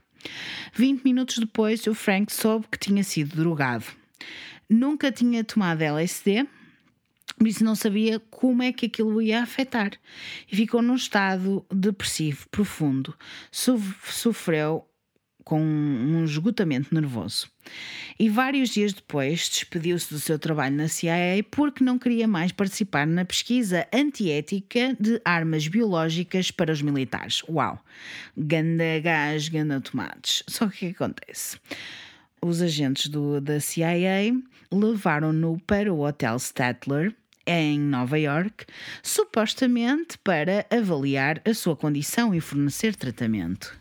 Certeza. Está-se mesmo a ver a- qual é o tratamento que ele vai ter. Nove dias depois, atirou-se, entre aspas, do 13º andar. O médico que estava a tomar conta dele disse que ele estava a dormir quando o Frank saltou. Porém, no entanto, contudo, não obstante, Com tudo. Exato. o filho de Frank, o Eric, investigou a morte do pai e descobriu várias evidências de que foram os agentes da CIA que o atiraram da janela para o manter calado. Porquê? O Frank sabia do MK Ultra e das armas biológicas. Ele era um alvo a bater. Ele queria sair, eles não queriam. E, portanto, Shaw é vai, vai por essa janela fora. eh, Exato. isso quando me estavas a Bye dizer. bye, Mary Yvonne. Exato. Quando me estavas a dizer no início, ai que eu vou-me já tirar da janela, eu só pensava no Frank. Eu, Ai, não, não, coitado. amiga, não. Não, já chega, pronto. Não, Não. não. Não foi. Não foste. Ahm, a CIA chegou a investigar a morte de Frank e confirmou que ele tinha sido objeto de experiência com LSD pelo Dr. Gottlieb e, portanto, nada fizeram. O seu corpo foi exumado décadas depois, em 1994. E o médico legista determinou que ele tinha ferimentos no crânio que tinham sido feitos antes de ele ter caído. Portanto, ele estava inconsciente antes da queda. E, portanto, a causa de morte oficial foi mudada de suicídio para homicídio. Em 1975, a família de Frank recebeu 750 mil dólares num acordo. Gostei de tu teres dito que em- normalmente eles não vão para tribunal. Exatamente, eles não Exato. foram para tribunal. Com o governo dos Estados Unidos e também receberam umas desculpas formais pelo presidente Ford e, do, e pelo diretor da CIA, William Colby. Ninguém foi acusado de absolutamente nada. Saiu-se tudo limpinho. Eles deram dinheiro à família e esperaram que eles ficassem caladinhos. Em 2012, no entanto, em novembro de 2012, a família lançou novamente uma ação judicial contra o governo federal dos Estados Unidos da América pela morte injusta de Frank Olson, mas foi indeferido a 17 de julho de 2013. Isto é ridículo. Isto é ridículo. Redonkulous. Esta is my opinions. E mais uma vez, isto é só um exemplo, tenho a certeza que há muitos mais. O Google, o YouTube são silenciados, tipo, não há provas públicas que o MK Ultra aconteceu. Por isso, nós não sabemos com exatidão a quantidade de pessoas que foram afetadas ou mortas pelo projeto MK Ultra, mas sabemos que muitas pessoas ficaram permanentemente com uma deficiência física ou mental. Depois destas experiências incontáveis, nem sequer sabemos quais são as conclusões, conclusões científicas, né? Que eles Exato. queriam chegar a conclusões científicas. Porque não há registros nenhuns disto. Eles destruíram todos os registros científicos das experiências que eles fizeram. Não era esse o objetivo, claramente. Talvez o único objetivo era uma desculpa para o governo dos Estados Unidos da América começar com uma guerra às drogas. Lá está, aquilo que on estavas a dizer. Exatamente. Algumas delas sabemos hoje que que têm resultados ou efeitos positivos na vida das pessoas, nomeadamente a cannabis, a marihuana. Exatamente. Umas delas, umas das drogas, são usadas hoje, drogas que se consideravam drogas nos 1950 e até em 2000, e- 2000 Exato. hoje são tratadas com. são usadas como tratamentos para doenças mesmo. E eu não acredito que isto acabou. Eu também tenho uma teoria que existem muitas pessoas que desaparecem nos Estados Unidos da América assim do nada e que muitas vezes têm ligações com membros do governo e assim. É estranhíssimo. Eu deixo esta assim no ar, só para vocês. Fica percebem? aqui a pairar. Fica assim a pairar porque um dia hei de falar-se mais sobre isso. Mas é uma questão para falar noutro episódio. O que interessa saber disto tudo é que relatórios foram destruídos, nenhum dos médicos foi acusado e há muita gente e há muitas coisas que nós nunca saberemos. Acabei! O que achas tu? Olha, acho que isto é um valente shit show. Como diria o Fred, isto é um Exato. shit show. Tipo, eu não estou bem. Eu não estou bem. Eu não estou bem. Ahm, eu acho que é- isto interessa-me mais ainda porque eu acho muita piada a tudo que seja tipo leis da proibição, sabes? Portanto, da war on drugs, como houve ahm, a lei do, portanto, do liquor, não se podia vender liquor, portanto, ali nos anos, dos anos 30, que também é só fun, tipo, é claro, só faz giro, é só giro. Yeah. E esta cena da War on Drugs ainda tem mais piada, porque se vocês se lembrarem, da War, um, da War on Drugs, além de ser uma banda muito fixe, uh, é também o nome que se dá a este período da história Uhum. e que coincide com a Guerra do Vietnã. Não sei se sabiam giro. da War on Drugs e que havia claramente. um, há evidências e eu não sou eu não sou muito eu acho piada a falarmos de teorias da conspiração Sim. normalmente não gosto de emitir tipo a minha opinião dizer eu acredito nisto porque gosto de ler sobre as coisas e tu sabes que eu sou que eu sou assim Ahm, mas há muita evidência de que haviam testes com drogas nomeadamente LSD em pessoas que iam para a guerra do Vietnã Yes. e que também serviram como forma de eh, levar mais pessoas a alistarem-se no exército americano para poderem ir ahm, dar tareia nos comunistas, porque Sim. lá está, temos a guerra do Vietnã, temos um, toda, uma, toda a questão das drogas que se arrasta desde os anos 60, culminando nos anos 70. Portanto, temos a Guerra Fria, portanto, Certo. toda esta coisa tipo os, os russos e os soviéticos são tipo o bicho-papão, portanto, é toda, uma, toda uma, uma altura política, geográfica muito, muito wild eh, na, naquele cérebro pequenino das pessoas Sim. e que, obviamente dá aso a todas estas coisas e foi aquilo que eu te disse, tipo, houve muita coisa no pós-guerra que se justificou como estamos-nos a salvar Sim. do tam- isto é em prol de um bem maior entendes? Sim, E sim. compreendo que houvesse pessoas que fossem naquela de que sim, vamos investigar quais é que são os efeitos das drogas e existem estudos que foram publicados sobre o assunto e obviamente que depois houve movimentos como este de sim, sim, vamos, vamos estudar outra vez as minhas bunny ears muito Yes. grandes, vamos estudar os efeitos ah, disto, mas depois não é para o greater good, é assim para uns fins É para manipular, é para manipular esta malta toda e, e depois existem pessoas que votam no Trump. Eu acho que isto é uma conclusão ah, absurda, É uma mas ao mesmo tempo É uma forma de Percebes? concluirmos isto. é porque, porque eu, eu, eu, eu penso sempre, hum, tu tens toda a razão em tudo o que estás a dizer, e eu só penso, a América é os Estados Unidos da América, não é a América. A gente tem que deixar de dizer que é a América, porque a América é a Exato. América toda. Temos o Canadá, temos eh, o México, temos toda a América do Sul. Portanto, calma, relaxem. Na América não é a Exato. América, ok? Os Estados Unidos da América, eles são um bichinho estranhíssimo, não é? Primeiro tem.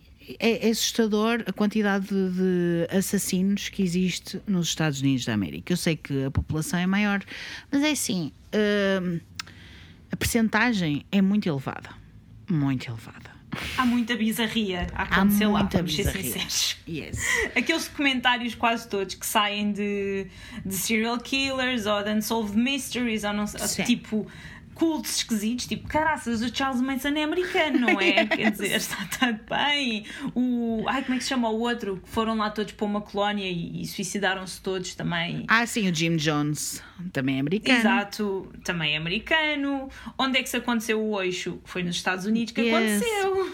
Apesar de ele não ser americano, tipo, conseguiram fazer um enclave lá para fazer. Tipo, eh, os Estados Unidos é land of the free, não é? E é tipo terra das oportunidades, mas há muita bizarria. e- Muita bizarria.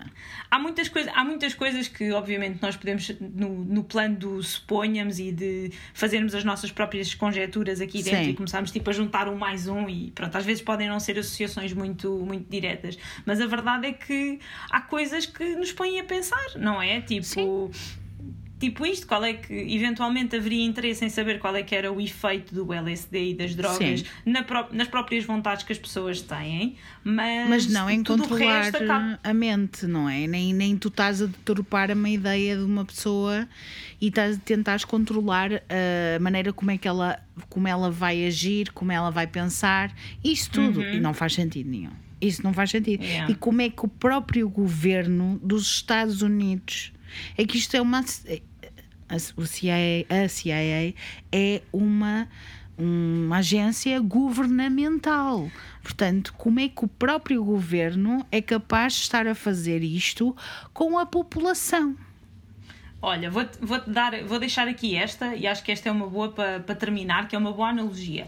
É a FDA, que é a Food and Drug Administration, portanto, que é quem aprova os medicamentos, os suplementos, o, equipa, o equiparado aqui à nossa, à nossa coisa europeia, que podemos ser muito críticos da União Europeia em muitas coisas, mas em relação a drogas e a comprimidos, não podemos ser, porque nos Estados Unidos, basicamente, a FDA aprova um, a base de aprovação do medicamento tem, ou de qualquer produto tem a ver se não faz mal. Ou seja, não garante que faz bem. É só comprovar que se tu puseres isto na língua, eles dizem-te: olha, temos aqui um marcador, para quem não está a ver, isto é um marcador verde. E dizem-te: se tu puseres este marcador verde na língua, vai melhorar a tua visão. E eles não vão comprovar se isso acontece. Eles vão comprovar que tu pegas no marcador, pões na língua, mas não morres. Não te acontece nada de mal. Então assim é aprovado. Ok? A base da aprovação é esta. E this is the true. This is the, these are the facts. Ok? Portanto, se acontece isto com Food and Drug Administration, por isso é que existem, por exemplo, muita, muitos doces e muita comida que não se pode vender na Europa. Sim. Porque cá o controle é feito pelo que faz mal, portanto, pelos side effects e não pelo facto de não fazer mal, entendes? Ah, como é que isso não vai acontecer noutras organizações governamentais? É? Concordo, concordo. Pronto. Gostei. Agora, se Olha, me vierem buscar aqui a casa, está tudo bem. não, estás a ver? Até foi uma boa ideia eu pôr este hum, episódio só para os Patreons, estás a ver? Fizeste assim bem, não há, bem. não há cá merdas, não há cá confusões, Exato. não há cá. Ficam só os senhores do Patreon a saber. Não, ficam só os senhores do Patreon a saber, só as pessoas que me pagam é que sabem. Exato. Não estou a brincar, mas a questão é tipo. E não é que eu tenha medo que isto se saiba, até acho que era uma coisa que as pessoas deviam saber e acho que é uma coisa que as pessoas deviam pensar mais, porque há muita cultura de eu vou consumir aquilo que é americano porque aquilo que é americano é fixe e gostar muito da cultura americana. E eu entendo, porque eu também já lá estive e é um país em zonas fun. Exato.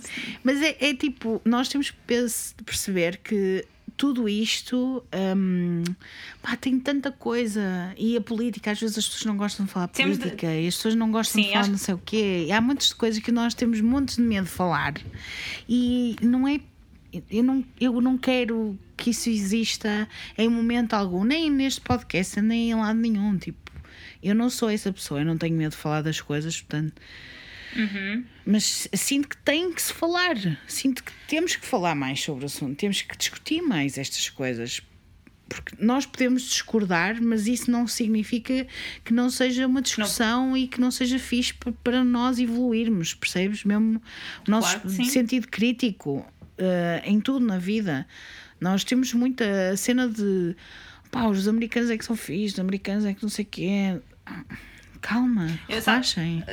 Temos de, temos de adequar, eh, tipo, o momento político, o momento histórico. Às vezes temos de ir pelo contexto de como é que certas coisas se passam lá e nós temos alguma Yeah. dificuldade em, em perceber. Temos de nos lembrar que vivemos aqui numa bolha. A Europa é uma Completamente. bolha. Com- Tipo, não é que seja extremamente padronizado, mas é muito padronizado e somos muito alcochoados em certo tipo de assuntos.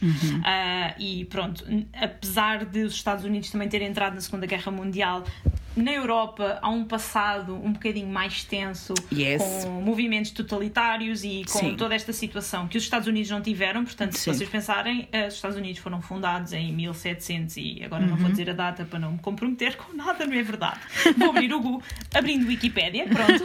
Ahm, é, portanto, eles não tiveram praticamente momentos em que a liberdade deles foi ah, condicionada de alguma forma assim tão Sim, as ditaduras absoluta. todas que nós tivemos, Pronto. os tais regimes Nós, os totalitários. os italianos, portanto, o- a, história da Europa é amplamente diferente da história americana Uhum. e às vezes ah, temos de comparar esse tipo de. Temos de, temos de observar tudo no, no geral e temos de conversar sobre as coisas. Mesmo Uhum. Claro. que não tenhamos o conhecimento. Às vezes é. eu- Eu sou muito da opinião e volto a frisar. Eu, quando não sei os factos todos, não gosto muito de emitir as minhas opiniões porque eu, eu gosto de fazer escolhas informadas. Uhum. Agora, isso não me impede que eu, que eu pense sobre as coisas e que vá procurar saber mais, mais e mais. Portanto, este tipo de conversas interessa-me sempre porque eu gosto sempre de saber coisas. Portanto, Sim. Ignorance is a bliss, but also you Not. don't want to be ignorant. Yes. Ok? Portanto, às vezes é melhor não saber, mas por outro lado, é melhor saber. Sim, eu, Eu acho que é melhor saber. E nestes casos, claramente, eh, a MK Ultra mexe comigo porque tem a ver com mexeres com a capacidade mental de alguém. Not ok, pessoal, not ok. That's twisted. É muito, muito mau. E simplesmente vindo de um governo, isto não. Isto ultrapassa-me. Ultrapassa-me completamente. Muito. E eh, olha, e não sei o que é que vai acontecer lá com o Trump e o Biden, o que é que, que, é que se vai passar, se é guerra civil, se não é, I don't know. Eu fico contente por um lado, por outro lado estou assim, what the fuck is going on? Tenho amigos nos Estados Unidos, estou bem assustada e fico cada vez mais assustada porque vejo que o pessoal, em vez de evoluir, parece que só regride. 2020, pessoal, está tudo. Exato. Mas sabes que não é só nos Estados Unidos, cá também. Cá Claro. em Portugal e na Europa temos assistido a- Yes. pá, há assim uma regressão estranha. Estranhíssima. Tam- Estamos a observar assim uns fenómenos. Ah, pronto, todo o crescimento da extrema-direita me faz ah, eriçar os pelinhos todos que tenho no corpo. Uhum. E pronto, nos Estados Unidos, o, o Trump, apesar de ser. O partido. É, é muito engraçado ver a dicotomia entre partidos no- nos Claro. Estados Unidos, tem imensa piada, ah, no geral, porque pronto, é, é tão diferente da nossa política que nós ficamos tipo muito engaged com aquela situação. Toda esta Sim, história sim. de andarmos todos a ver as, as eleições, estávamos todos do tipo loucos, tipo ligados na CNN 24 horas por dia. Mas ao mesmo Um, tempo, eu sinto que e- aprendi muito nestas eleições. Eu, eu aprendi, eu já sabia mais ou menos como é que a coisa funcionava, mas eu sinto que aprendi muito mais. Primeiro porque tens muito, estás muito mais colada às, às coisas porque pandemia e não sais tantas vezes e estás mais ligada claro. às coisas que estão a acontecer, mas também hum, não só à política dos Estados Unidos, mas à política no geral, porque nós começamos a ver as coisas. Nós nas De outra costas, forma. e, eh, nós costas dos outros vemos as nossas. É um bocadinho eh, estranho, não é? Como é que isto funciona.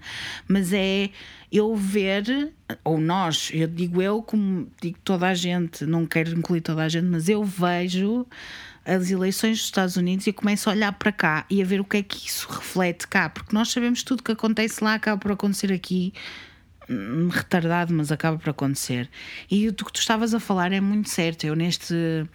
O episódio desta semana, eh, que, que vai sair antes deste que estamos a gravar agora, ok. por isso estamos a repetir aquilo que eu acabei por dizer no episódio, mas é, é exatamente isso que estavas a dizer. De que forma é que nós estamos a ver a extrema-direita a crescer e, e como é assustador nós estamos a ver, estamos a voltar atrás, estamos a andar para trás, estamos a, a ignorar direitos humanos. Basicamente. E é assustador, por exemplo, pá, a, a, a Segunda Grande Guerra não foi assim há tanto tempo. Não foi. Pronto, e temos de nos lembrar disso, temos de nos lembrar onde é que aconteceu e estamos a assistir ao, ao crescimento massivo dos partidos de extrema-direita em países como a Áustria, em países como a Hungria, a Polónia, a França e começamos a ver que esse tipo de movimentos tem cada vez mais adeptos, também fruto de toda uma instabilidade económica que estamos a assistir, porque lá está, a Segunda Grande Guerra também veio, veio a depressão, depois vieram os anos 30, estava tudo ok, depois Pumba. Baralhou-se tudo outra vez, percebes? Portanto, também temos de. É um bom exercício de E uma, olharmos e para uma aquilo que má, vai. é exatamente o que está à nossa volta, porque nós olhamos para os Estados Unidos, mas esquecemos um bocadinho de que, caramba, temos aqui aos vizinhos, temos vizinhos aqui ao lado, está a acontecer. Exato. E não só, e mesmo em Portugal, nós podemos ver pelos Açores, não é? Lindo. Então, eu, eu, como, eu como ainda não, não fui ler sobre muito, muito sobre o assunto, ainda não consigo emitir uma, a minha opinião formada, mas tudo o que seja, eh, no limite, um acordo com um partido que se identifica com ideais de extrema-direita é perigoso. É perigoso. E pronto, eu vou dizer que é perigoso para não Yes. dizer outra coisa. E eu, sabes que aqui em casa temos. Nós, no geral, o Pedro é de direita e eu, no geral, sou mais à esquerda. Não sou de, de esquerda, mas sou mais à esquerda. Ah, porque eu não gosto, eu gosto de estar no meio, eu gosto de estar equilibrada. Eu não, em, em tudo na vida acho que tem que haver um equilíbrio. Mas, e o Pedro também, mas mais à direita. Vá, eu sou mais à, à esquerda, ele é mais à direita. E é muito engraçado, como ele costumava dizer, e isto acho que é até uma coisa interessante de deixar no episódio, que é, ele, ele diz muitas vezes, as pessoas dizem que o PSD é um partido de direita, mas não. O PSD é um partido social-democrata, ou seja, é um É um partido bocadinho diferente. é um, é um partido do- no meio, não é, de, não é de direita. Eu sim, mas a partir do momento em que se associa com o CDS, ele passa a ser direita, ele, sem dúvida. Eu, ok, então a partir do momento em que ele se associa com um partido de extrema-direita, tens noção que ele é fascista também, não é? Ele, sem dúvida. E é engraçado como, eh, de repente, nós, nós é, é como tu estavas a dizer do- dos Estados Unidos, eles têm uma política tão diferente que, nos, que nós ficamos até a olhar e o que é que acontece e como é que faz, etc.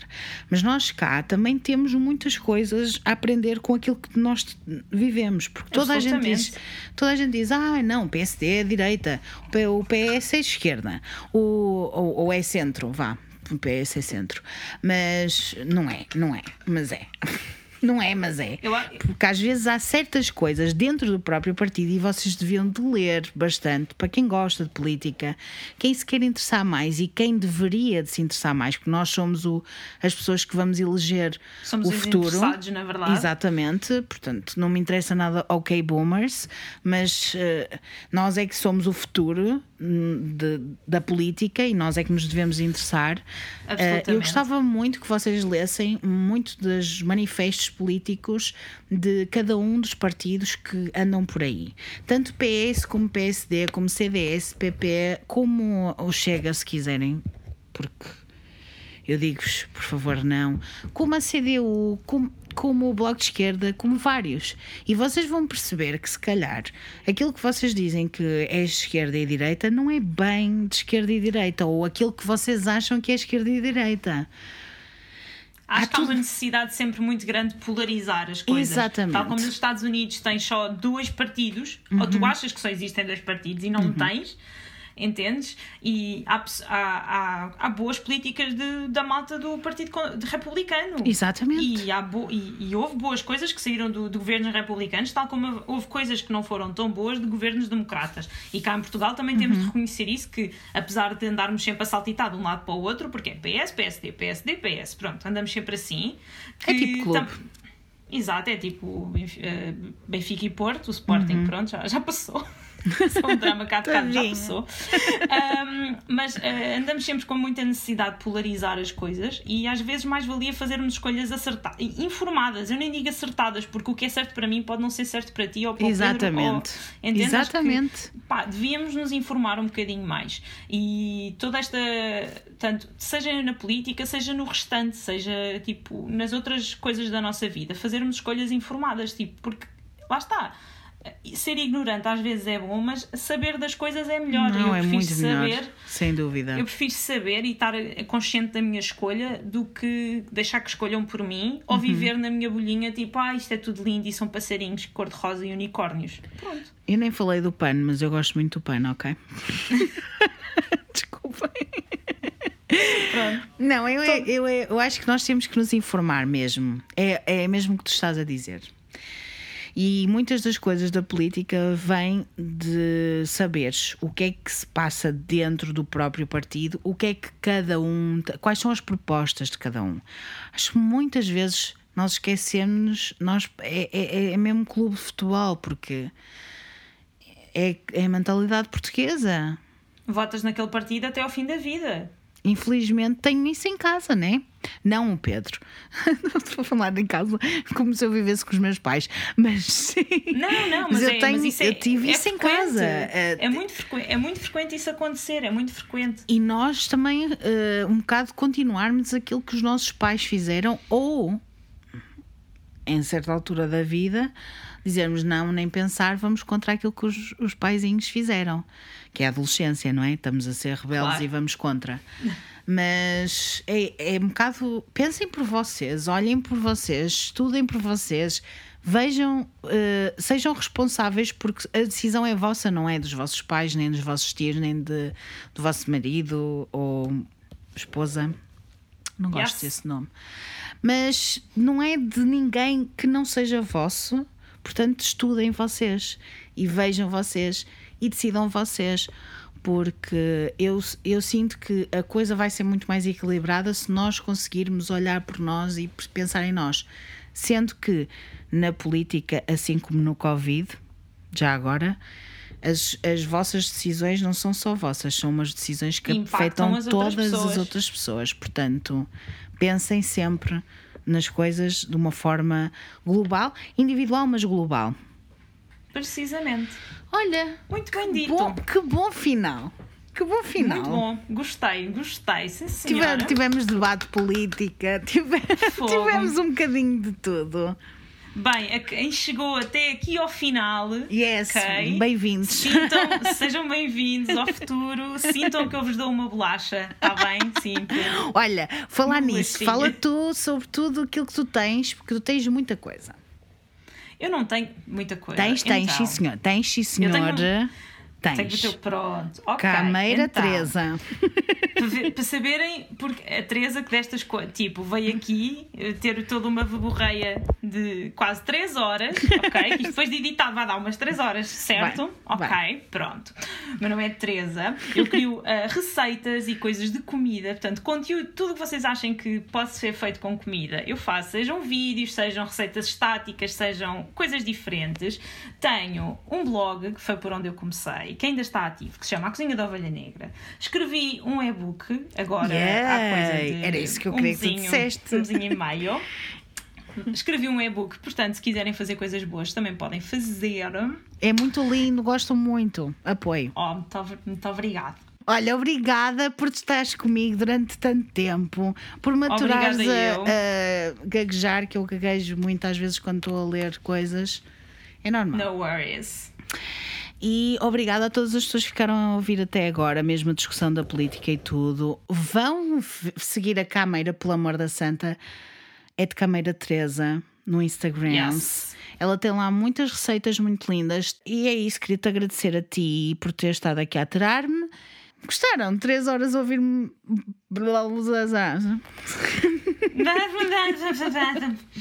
E eu senti que estava a ser uh, manipulada pelo governo. Para não falar. foi bom, foi bom. Foi. Um beijinho para ti, Teresa, um beijinho para todos vocês e até lá. Tenham um mês muito arrepiante. Cuidado com o governo. E com as políticas, pá. E com as políticas. Vocês não vos deixem, não, não deixem que vos controlem as, as mentes mentes assassinas, mentes criminosas. Adeus. Foi a pior saída de sempre.